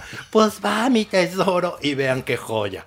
Qué joya. Así no, es que, sí por es una favor, joya. Y es, es más, yo no Es- sé por qué Mario no la trajo en sus recomendaciones. Esto, esto sí es una joya, ¿eh? Se llama En Materia de Amor. Ah, no, ah, ni, ni siquiera le, dijo, le dejó el título original. No, no vayan a pensar que ella quiere encajarse del léxico de otros. Se llama En Materia de Amor. Y supongo ya tiene video, ¿no? Claro. ¿Y qué tal está el video, Alejandra? Perdón, tú, Alejandra, perdón.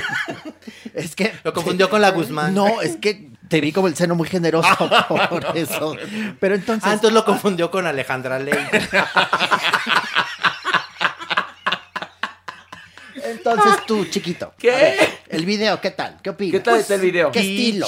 La ropa, todo. Tú. Pues como la tesorito con sus vestidos estos entallados de cristales, pues muy de su estilo. No, perdóname, No, yo nunca no, me vestí. A ver. Nunca me vestí así. Claro que sí. Jamás, atrás. ¿Quién iba a la zona rosa a vestirse con Mitzi? No sé, pero yo no era. Claro que Yo sí. no era. Claro que sí. Yo todavía estaba Mitzi- ocupada, No, pero yo estaba Pero, ocupada a en ver. materia de amor. Espérense, hay una cosa. Si la doñinini le hizo sus blusas Mitzi de lentejuelas, sí, sí. pero no se comparen, no se pueden comparar pero- las blusas de lentejuela, de, de lentejuelas de la doñinini a los vestidos de mi tesorito, la Pero verdad. la doñinini está más cerca de la tesorito que de no sé quién. A ver, ¿cómo Dios. me ves ahorita? Muy bien. Ahí está, entonces, ¿cómo dices lo que dices? Aquí en el Averno es otra cosa. No te, no te trabes. No. Por Ah, favor. ¿Pero dónde está el collar ¿dónde está el qué? ¿Dónde está el collar Cartier? ¿Y tú dónde traes el brasier? A ver. Ay, pero la doñinini no se le gana, ¿eh? No, la doñinini, aunque pierde, gana. No, yo, yo vengo, yo después de ¿cómo, cómo le gusta la Pilar? A Pilar le gustan los huevos. Estrellados al mentón. Qué bonito. Es, es precioso. No, no, no creen. En la Sí. mañana, tú. ¿Verdad que sí? Alejandro, ¿no te gustarían así los huevos? Temprano. No, no, no, es muy temprano. Bueno. Ya, este, ya. Qué Vamos a un corte, por favor, y regresamos con mucho más aquí en Parándula 021. ¡Bravo!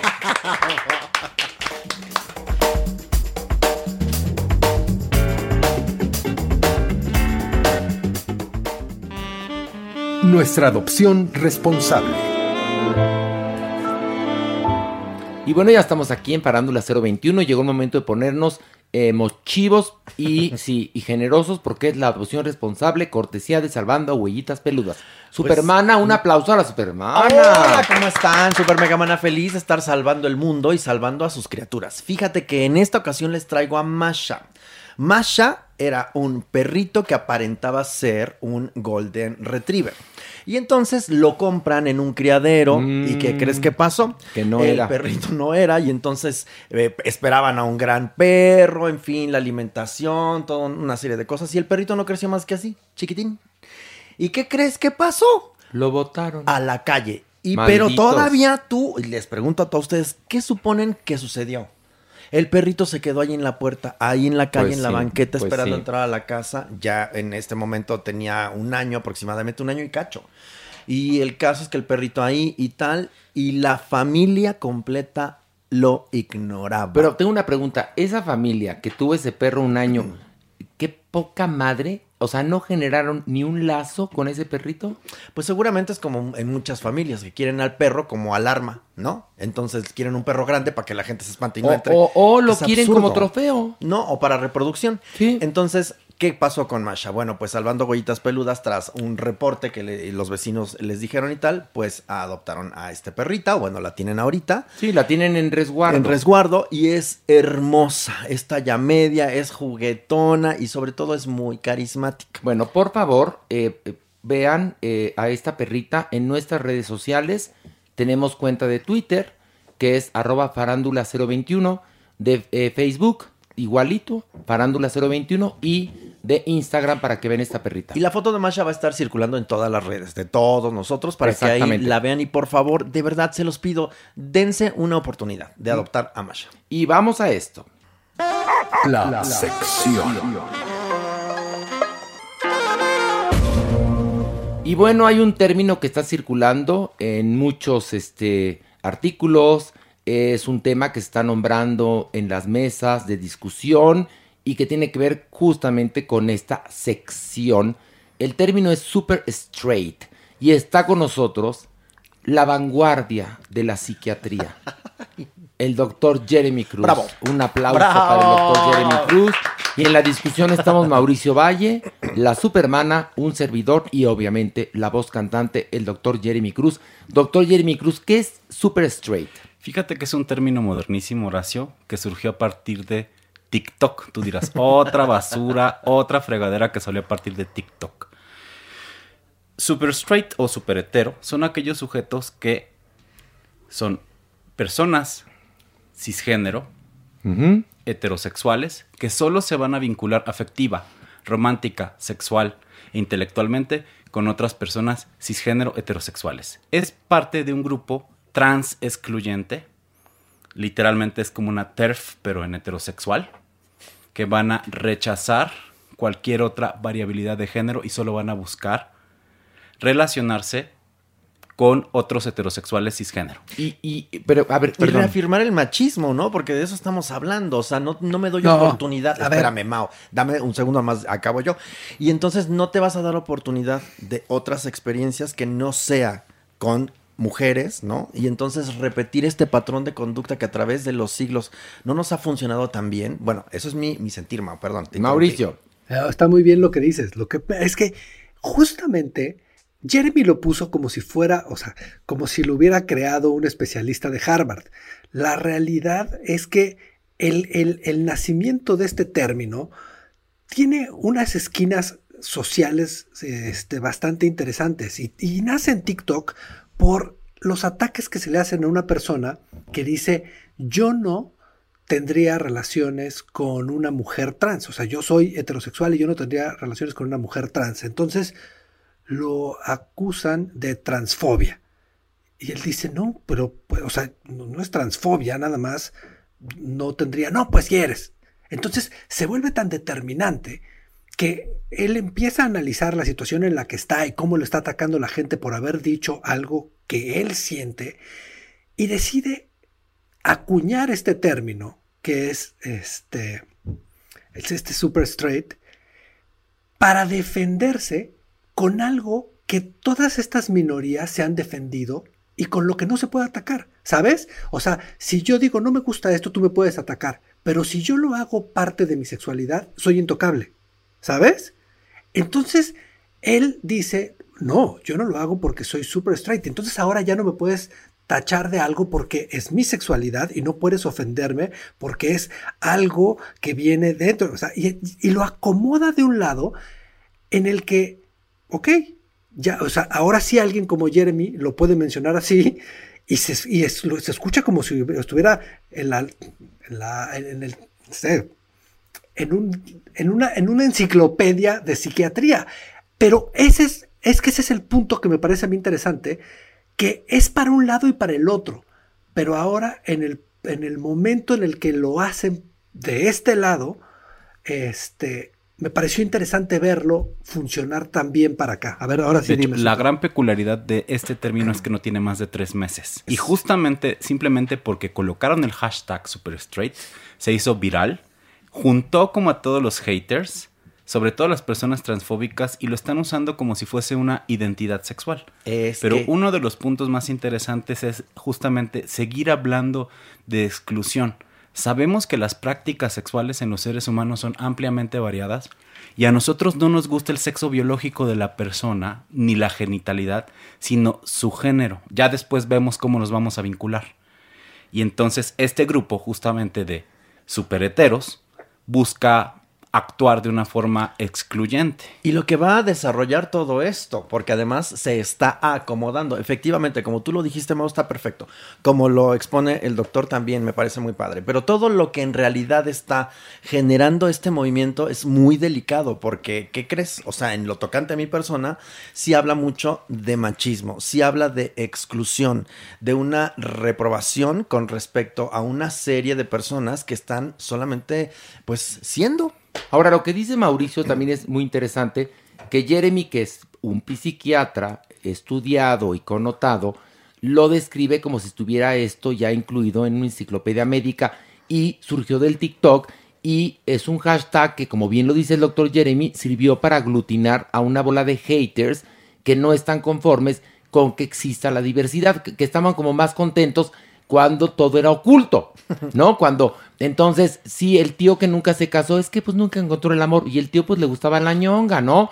O la tía que, ay, nunca se casó porque se consagró a Dios. No, pues a la tía le gustaba tallar pelucas. O la tía, o, o el tío que se saca fotos con la muchacha guapísima, pero nunca la lleva a la familia. ¿Por qué? Porque habla así. Exactamente. Ahí- no, porque yo soy super straight. Y entonces. No, o el, o el, o el- pariente que, que dice que es un ejemplo de, de virtudes, pero pues le saben que le gusta vestirse de mujer en las noches, pero se hacen güeyes, ¿no? Ahora que todo está mucho más abierto, entonces también es una oportunidad, desafortunadamente, para que la humanidad se siga polarizando, porque Sí. poco necesitamos Bueno, para es- polarizarnos, ¿no, Mauricio? Es, es una oportunidad para eso, pero siempre estamos hablando de la libertad de expresión y yo no creo que todos tengan que gustar de algo, ¿sabes? O sea, si yo digo, yo jamás andaría con una mujer que tiene el pelo chino y una cicatriz en la, en la ceja derecha, no me hace que deteste a ese tipo de personas ni que busque atacarlas. Simplemente tengo la libertad de decir, yo no podría andar una mujer con el pelo chino y una cicatriz en el ojo derecho. ¿Por qué hacerlo personal? En el momento en el que lo haces personal y lo tomas como, no, no, esto hace que gente se adjunte para atacar, lo vuelves, lo vuelves esto y, y estamos viviendo un problema socialmente en el cual todo lo que se dice es más de lo que se dice.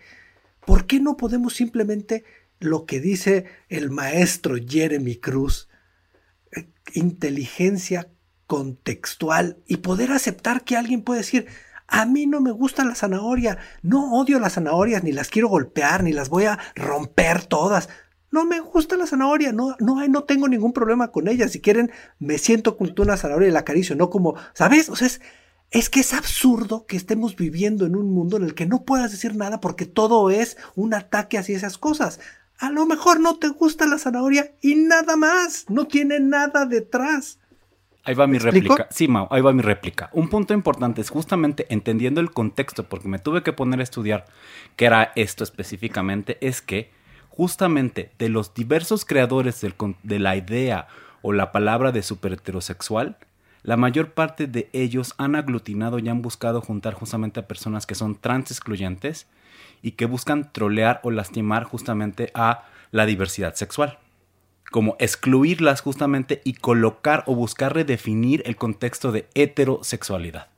Y ahí entonces es donde tenemos que ir como al principio de cómo surge esta palabra. Y esta palabra, como vimos, surge hace tres meses y surge de TikTok y se hizo viral por un hashtag. Yo sé que la busqué como definir de una forma un poco más científica, pero los creadores, la gente que desarrolló como este concepto, es mucho más cercana a personas de extrema derecha, en extremo conservadoras y en extremo excluyentes y violentas con la diversidad. ¿Y saben qué pasa? Lo- que ocurre es que tanto tiempo ha predominado eh, este asunto de la única preferencia que tiene que existir es la heterosexual, que al momento que empieza a aparecer en la superficie la diversidad que existe desde siempre, eh, y que desde siempre ha sido este, sobajada, descalificada, estigmatizada. Entonces, al momento que surge un movimiento como Super Straight, pues sí parece como si fuera un movimiento de personas que quieren volver eh, a la esclavitud, ¿no? A los africanos. Es lo que pasa. Pero Mauricio tiene un punto muy interesante. Que no me guste no significa que lo odio. Pero entonces no lo acuñas, ¿sabes? Lo que es que sabes qué pasa, no, lo estaban atacando por decir que no le gustaba. ¿Y sabes qué pasa? Yo, yo investigué por mi parte. Y no, no, no estoy diciendo que Jeremy haya hecho, hecho, eh, inventado cosas. Nada más lo que quiero decir es, las, los textos que yo leí de, de- de- de lugares serios, de Atlántico, o sea, es como, no, no lo llevan hacia esa parte política. O sea, es una parte más de un individuo defendiéndose de ser atacado. Y esa es la parte que a mí me parece interesante. O sea, porque se empiezan a acuñar realidades y ese es el gran problema. Y el problema es que yo a lo mejor ahorita dije odio las zanahorias y afuera hay 25 cabrones que dicen, güey, sí es cierto, es que el pinche Mauricio dijo que odiaba las zanahorias, yo también las odio, güey, vamos a juntarnos y vamos a chingarnos a las zanahorias. Y entonces hay un pendejo sentado en un programa de televisión que lo usó, o de un podcast, lo que sea, que lo usa como referencia para decir que no le gustan las zanahorias y hay 25 güeyes que se unen y al rato en la literatura está que un grupo de personas que tenían fobias y odiaban a las zanahorias, iniciado por Mauricio Valle, se las han querido chingar los últimos 25 años. Y digo, pues no, no era así, pero ahora está escrito así. Y también creo que cuando te atacan de una manera, ser un poquito astuto y darle la vuelta para que la gente también vea que a veces la forma de defenderse, aunque uno sí haya sido minoría y se haya sentido lo que sea, también puede ser, eh, no sé cómo decirlo, pero es, también a veces se vuelve absurdo. Y, y esa es parte de la corrección política y esa es parte de lo que tanto me agrada de cómo nos podemos llevar y cómo nos podemos de alguna manera insultar y lo que pasa en el Averno y lo que pasa donde sea, tiene que ver con no tener eso y tiene que ver con aprender a escuchar y tiene que ver con ser fuerte y no decir, ay, no, no puedes decir eso. Sí puedes decir, a mí no me gusta esto. No, no tiene mayor significado que no te guste y nada más. ¿Me explico? Ahora, Ese una cosa es más. decir, a mí no me gustan las zanahorias y como bien lo dices tú, otra cosa es decir, maten a las zanahorias. Las zanahorias no merecen vivir, Exacto. Es las que- zanahorias no deben de tener derechos, ¿no? Pero Ese es el problema. El que, güey que, pero el ¿sabes güey qué que pasa? acuñó el término nada más no quería, o sea, lo atacaron por decir es que yo no, yo no andaría con una mujer trans, o sea, no fue un güey que dijo, ¿Sabes qué pasa, Mauricio? Que desafortunadamente, al momento que un tipo acuña el término super straight, y aunque él lo tenga claro, cae en el pozo de la ignorancia, de la homofobia, de la transfobia, del fanatismo, y entonces encuentran muchas personas ignorantes que por supuesto que ni siquiera leen la caja del cereal, una opción para odiar. Es lo que yo Fíjate, creo, ¿no? Amé cómo eh, pusiste tu ejemplo con zanahorias. Bueno, te digo algo, yo soy una zanahoria. ¿Y sabes qué me dio ahorita, Mao? Miedo. Porque el día de mañana puede ser que yo me tope con un super straight que esté fuera de sí y que pueda agredirme. Por eso yo digo que puede eh, Horacio hoy, Horacio lo pone terrible. de una forma excelente y esto quiero mencionarlo porque, Mauricio, porque probablemente en la manera en cómo inicia el término super straight no es lo mismo que ha pasado en estos dos meses, en donde justamente el término super straight, mi querido Mao, se está asociando a binarismo sexual. De solo hay heterosexuales y los otros. De hecho, uno de los puntos más interesantes justamente de las personas que están acuñando el término es que cualquier heterosexual que tenga relaciones con personas trans es considerado gay y es considerado parte de los otros. Pero además, Mau, porque medía la evolución de cómo se va moldeando y se va construyendo ese término, también existe el término super lesbiana y super gay, que también son trans Sí. excluyentes. Sí, totalmente. Bueno, ¿no se acuerdan cuando pasamos imágenes de un grupo de, de mujeres eh, lesbianas en Inglaterra que hicieron una marcha para decir las mujeres trans no son mujeres y no pertenecen al grupo de las mujeres lesbianas? Entonces, lo que ocurre, yo entiendo perfectamente lo que Mauricio está diciendo y la teoría de esta persona que este, busca quizás una identidad, pero en el contexto del vulgo, en el contexto de las redes sociales, en el contexto de lo poco que lee cada persona y lo poco que investiga, es una opción para discriminar, yo creo. Y, y bueno, tanto es que Ah, ah. en algunas mentes ha cabido de esa manera y han discriminado y justifican su discriminación. Mauricio, no sé qué pienses. Entonces estamos hablando exactamente del mismo problema que tenemos como, como sociedad en este momento, que la gente promedio acomoda a los gobernantes y por eso tuvimos que pasar por un por un presidente con el pelo color zanahoria y por eso tenemos que pasar por otro presidente que ha generado polarización y esa gente es la que está reinando en el mundo porque son la voz más alta. Y gracias a eso tú no te puedes expresar. Y entonces de lo que estamos hablando es que tenemos que vivir como cuando en la mesa decías, es que a mi mamá no me gusta la sopa, no te la tragas. Entonces ahora yo no puedo decir que algo está bien porque mejor me tengo que tragar mi opinión para que todo el mundo viva en paz. Cuando lo que deberíamos de poder hacer es ser claros y decir, esto no me interesa, esto no me gusta, y uno podría entender que cada quien tiene una visión, una percepción y una construcción de su realidad y eso no debe de influenciar la de otros. Desafortunadamente, hay más pendejos en el mundo y esa gente, este, de pronto es más efervescente y hace muchas pendejadas, pero yo no debería de ser responsable de sus acciones, debería de ser responsable de las mías y de- debería de poder hablar con mis propias palabras y en paz. Y ahora no puedo por miedo a que me escuche un pendejo y decida usar mis palabras para justificar su idiotez. Ahora, también hay una cosa. Uno es responsable de lo que dice, no de lo que dicen los demás o lo que entienden los demás. El problema es que está todo tan débil, estamos viviendo una pandemia, la gente lee poco, se cree en todo lo que dicen las redes sociales y necesitan muy poquito para odiar. Y se requiere de mucha información. Ante el no Sí, saber, te instruyes. Porque aquí buscas, estamos ves. discutiendo nosotros cuatro con ideas. Y les aclaro una cosa, los cuatro que estamos discutiendo somos parte de la diversidad y estamos a favor de la diversidad y de que cada quien haga, si quiere, de su culo un papalote. Pero también comprendemos que poco necesita, como lo dije hace un momento, la gente para odiar y para dividirse. Y también no se sientan a leer y nada más se quedan con los encabezados.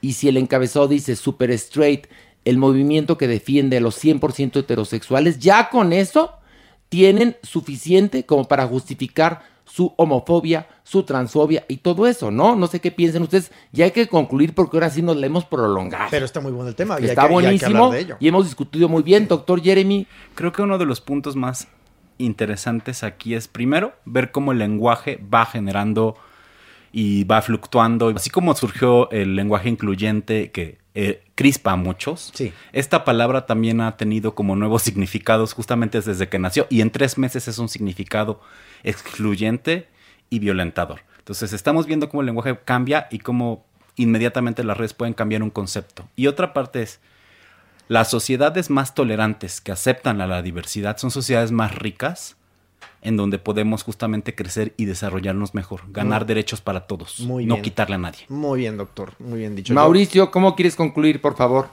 Es que los entiendo, o sea, eh, y el problema, como todo en la vida, es que son puntos de vista y estamos hablando de cosas que son reales y son ciertas. O sea, el problema de esto es que es como la filosofía.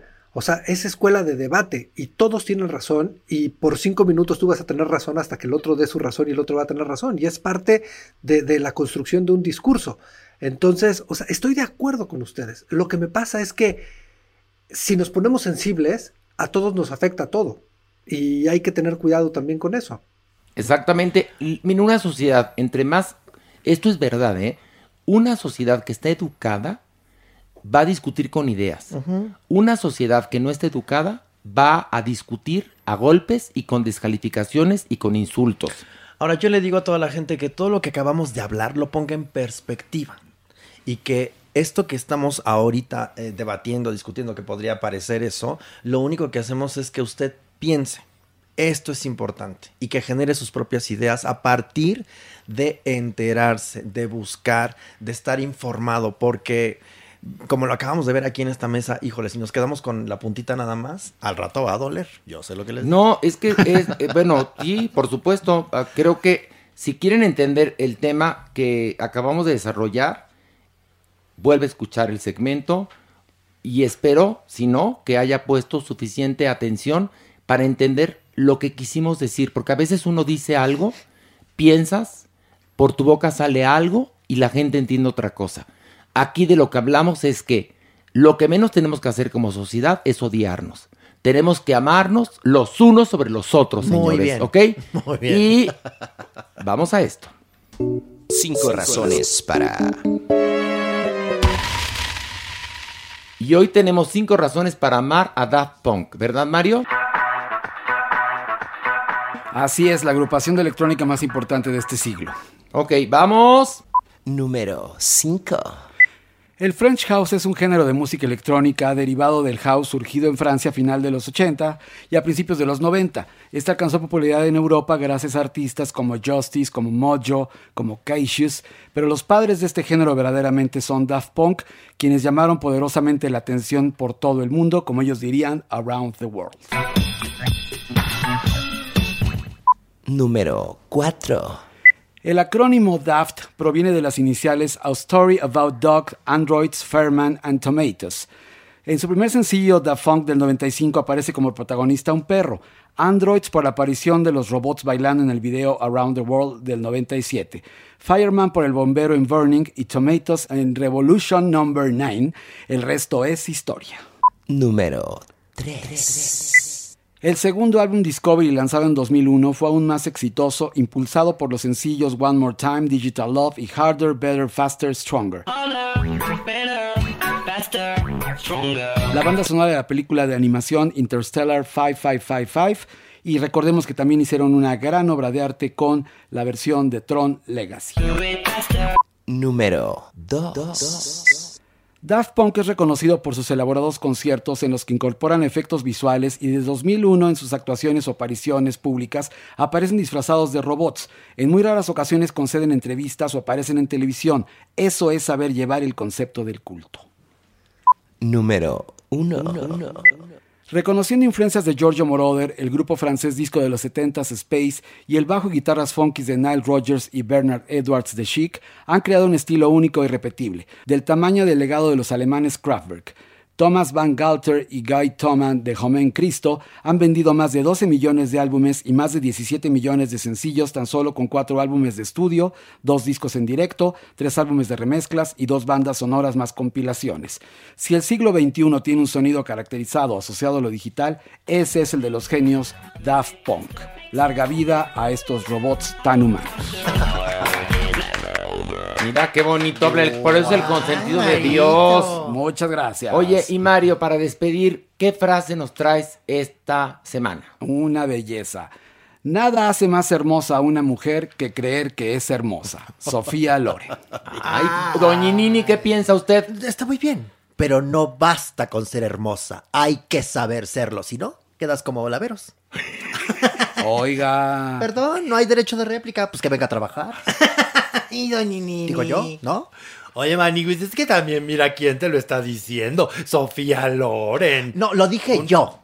No, estoy Yo hablando dije. de la frase. Ah, bueno. Nada hace más hermosa a una mujer que creer. que Y es no, hermosa. y no, por favor, no, po- no, no, no lo echen en saco roto. No basta con ser hermosa, hay que saber serlo. Porque una bonitilla ahí así pintadita como tú, pues no pinta nada, en realidad. Ay, pero siempre me anda usted llevándose entre su escoba. No, pues si no soy bruja, fíjate. Ay, pues parece, Ay, mami. pero si a Chu, ¿qué horas traes? Oiga, ¿y usted y la señora Loren se conocieron? Por supuesto. Son Hacer rimas enemigas, no. Y, por, a ver, ¿por qué usted siempre era enemiga de las más Porque guapas? yo de no toleraba una más guapa que yo. Jamás. Atrás. Tú reconoce que Sofía Loren era más guapa que usted. Bueno, No, dijiste, no, perdón, yo no era más guapa Sofía Loren, perdóname dijiste, yo que no. la doña Nini. Por eso ustedes pueden estar conmigo. Porque no, hay peligro. Le- le- a ver, ay, miren, qué ojeta es. Escúcheme, Sofía Loren era preciosa, Preciosa. pero usted era también preciosa. Y así que entre dos bellezas no había cual irle, en serio. Y fíjate que. Y sin operaciones, sin botox, sin. Restylane y sin nada. Porque ahora todas ya, desde los 20 años, empiezan a operarse a ver cómo llegan a los 50. Doña Nini, usted fue belleza natural. Gracias. Cinturita, en serio, Sí. cinturita, piernazas, un bustazo de nervios, cutis perfecto, ¿qué? Y como la señal de la cruz. Apretadita, apretadita. apretadita. Bueno, pues con esa imagen nos quedamos para despedirnos del programa número 12, El rabo te crece, ¿cómo es? Ay, de verdad. ¿Qué? Este Horacito, este guárdalo para el siguiente episodio. Que es el 13. ¿Qué- ¿13 qué sería? El rabo te crece. No, entre Ay, más, no. ¿no? Como más me crece, ¿o ¿cómo sería? Entre más te crece, más te gusta. Una cosa así. Ándale. Ya, punto. Como Pilar, que ahorita está En el toallero. en el toallero, dándole mi Pilar. En 13 uñas. En 13 uñas. Exacto. ¿Cómo es en 13 uñas, Mario? ¿Cómo es en 13 O sea, uñas? con una patita al aire para. Porque yo me sé, me sé 20 uñas, pero bueno. Mauricio Valle, gracias. Gracias a ustedes. Mario, gracias. Sí, querido Horacito. Doñini, Te la quiero, adoro. mucho. La quiero. Maniwis, gracias. Gracias, Gracias, al doctor Jeremy Alejandro Brock. Al Diablillo. A la supermana. No me A la la dejas Supermana. fuera, pobre. Anda Y por supuesto a a. Podbox, donde grabamos este podcast. Y recuerden, cada jueves a las 10 de la mañana, un nuevo episodio de Farándula 021. Hasta la próxima. Esto fue Farándula 021. Recuerda, un nuevo episodio cada jueves.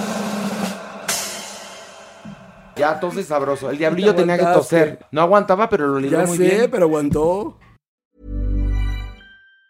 Even on a budget, quality is non-negotiable. That's why Quince is the place to score high-end essentials at 50 to 80% less than similar brands. Get your hands on buttery soft cashmere sweaters from just 60 bucks, Italian leather jackets, and so much more. And the best part about Quince, they exclusively partner with factories committed to safe, ethical, and responsible manufacturing. Elevate your style without the elevated price tag with Quince. Go to quince.com slash upgrade for free shipping and 365-day returns. Ever catch yourself eating the same flavorless dinner three days in a row?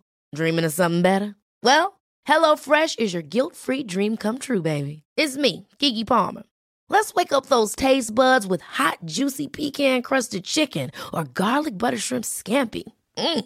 Hello Fresh. Stop dreaming of all the delicious possibilities and dig in at HelloFresh.com. Let's get this dinner party started. If you're looking for plump lips that last, you need to know about Juvederm lip fillers. With Juvederm Volbella XC and Juvederm Ultra XC, your lip look, whether it's subtle or bold, can last up to one full year with optimal treatment and no additional maintenance. Find a licensed specialist and see if it's right for you at juvederm.com today. That's J U V E D E R M.com. Add fullness to lips in adults over 21 with Juvederm Volbella XC or Juvederm Ultra XC. Do not use if you have severe allergies or a history of severe allergic reactions, or if you're allergic to lidocaine or the proteins used in Juvederm. Tell your doctor if you have a history of scarring or taking medicines that decrease the body's immune response or that can prolong bleeding. Common side effects include injection site redness, swelling, pain, tenderness, firmness, lumps, bumps, bruising, discoloration, or itching. As with all fillers, there's a rare risk of unintentional injection into a blood vessel, which can cause vision abnormalities, blindness, stroke, temporary scabs, or scarring. For full important safety information, visit juvederm.com.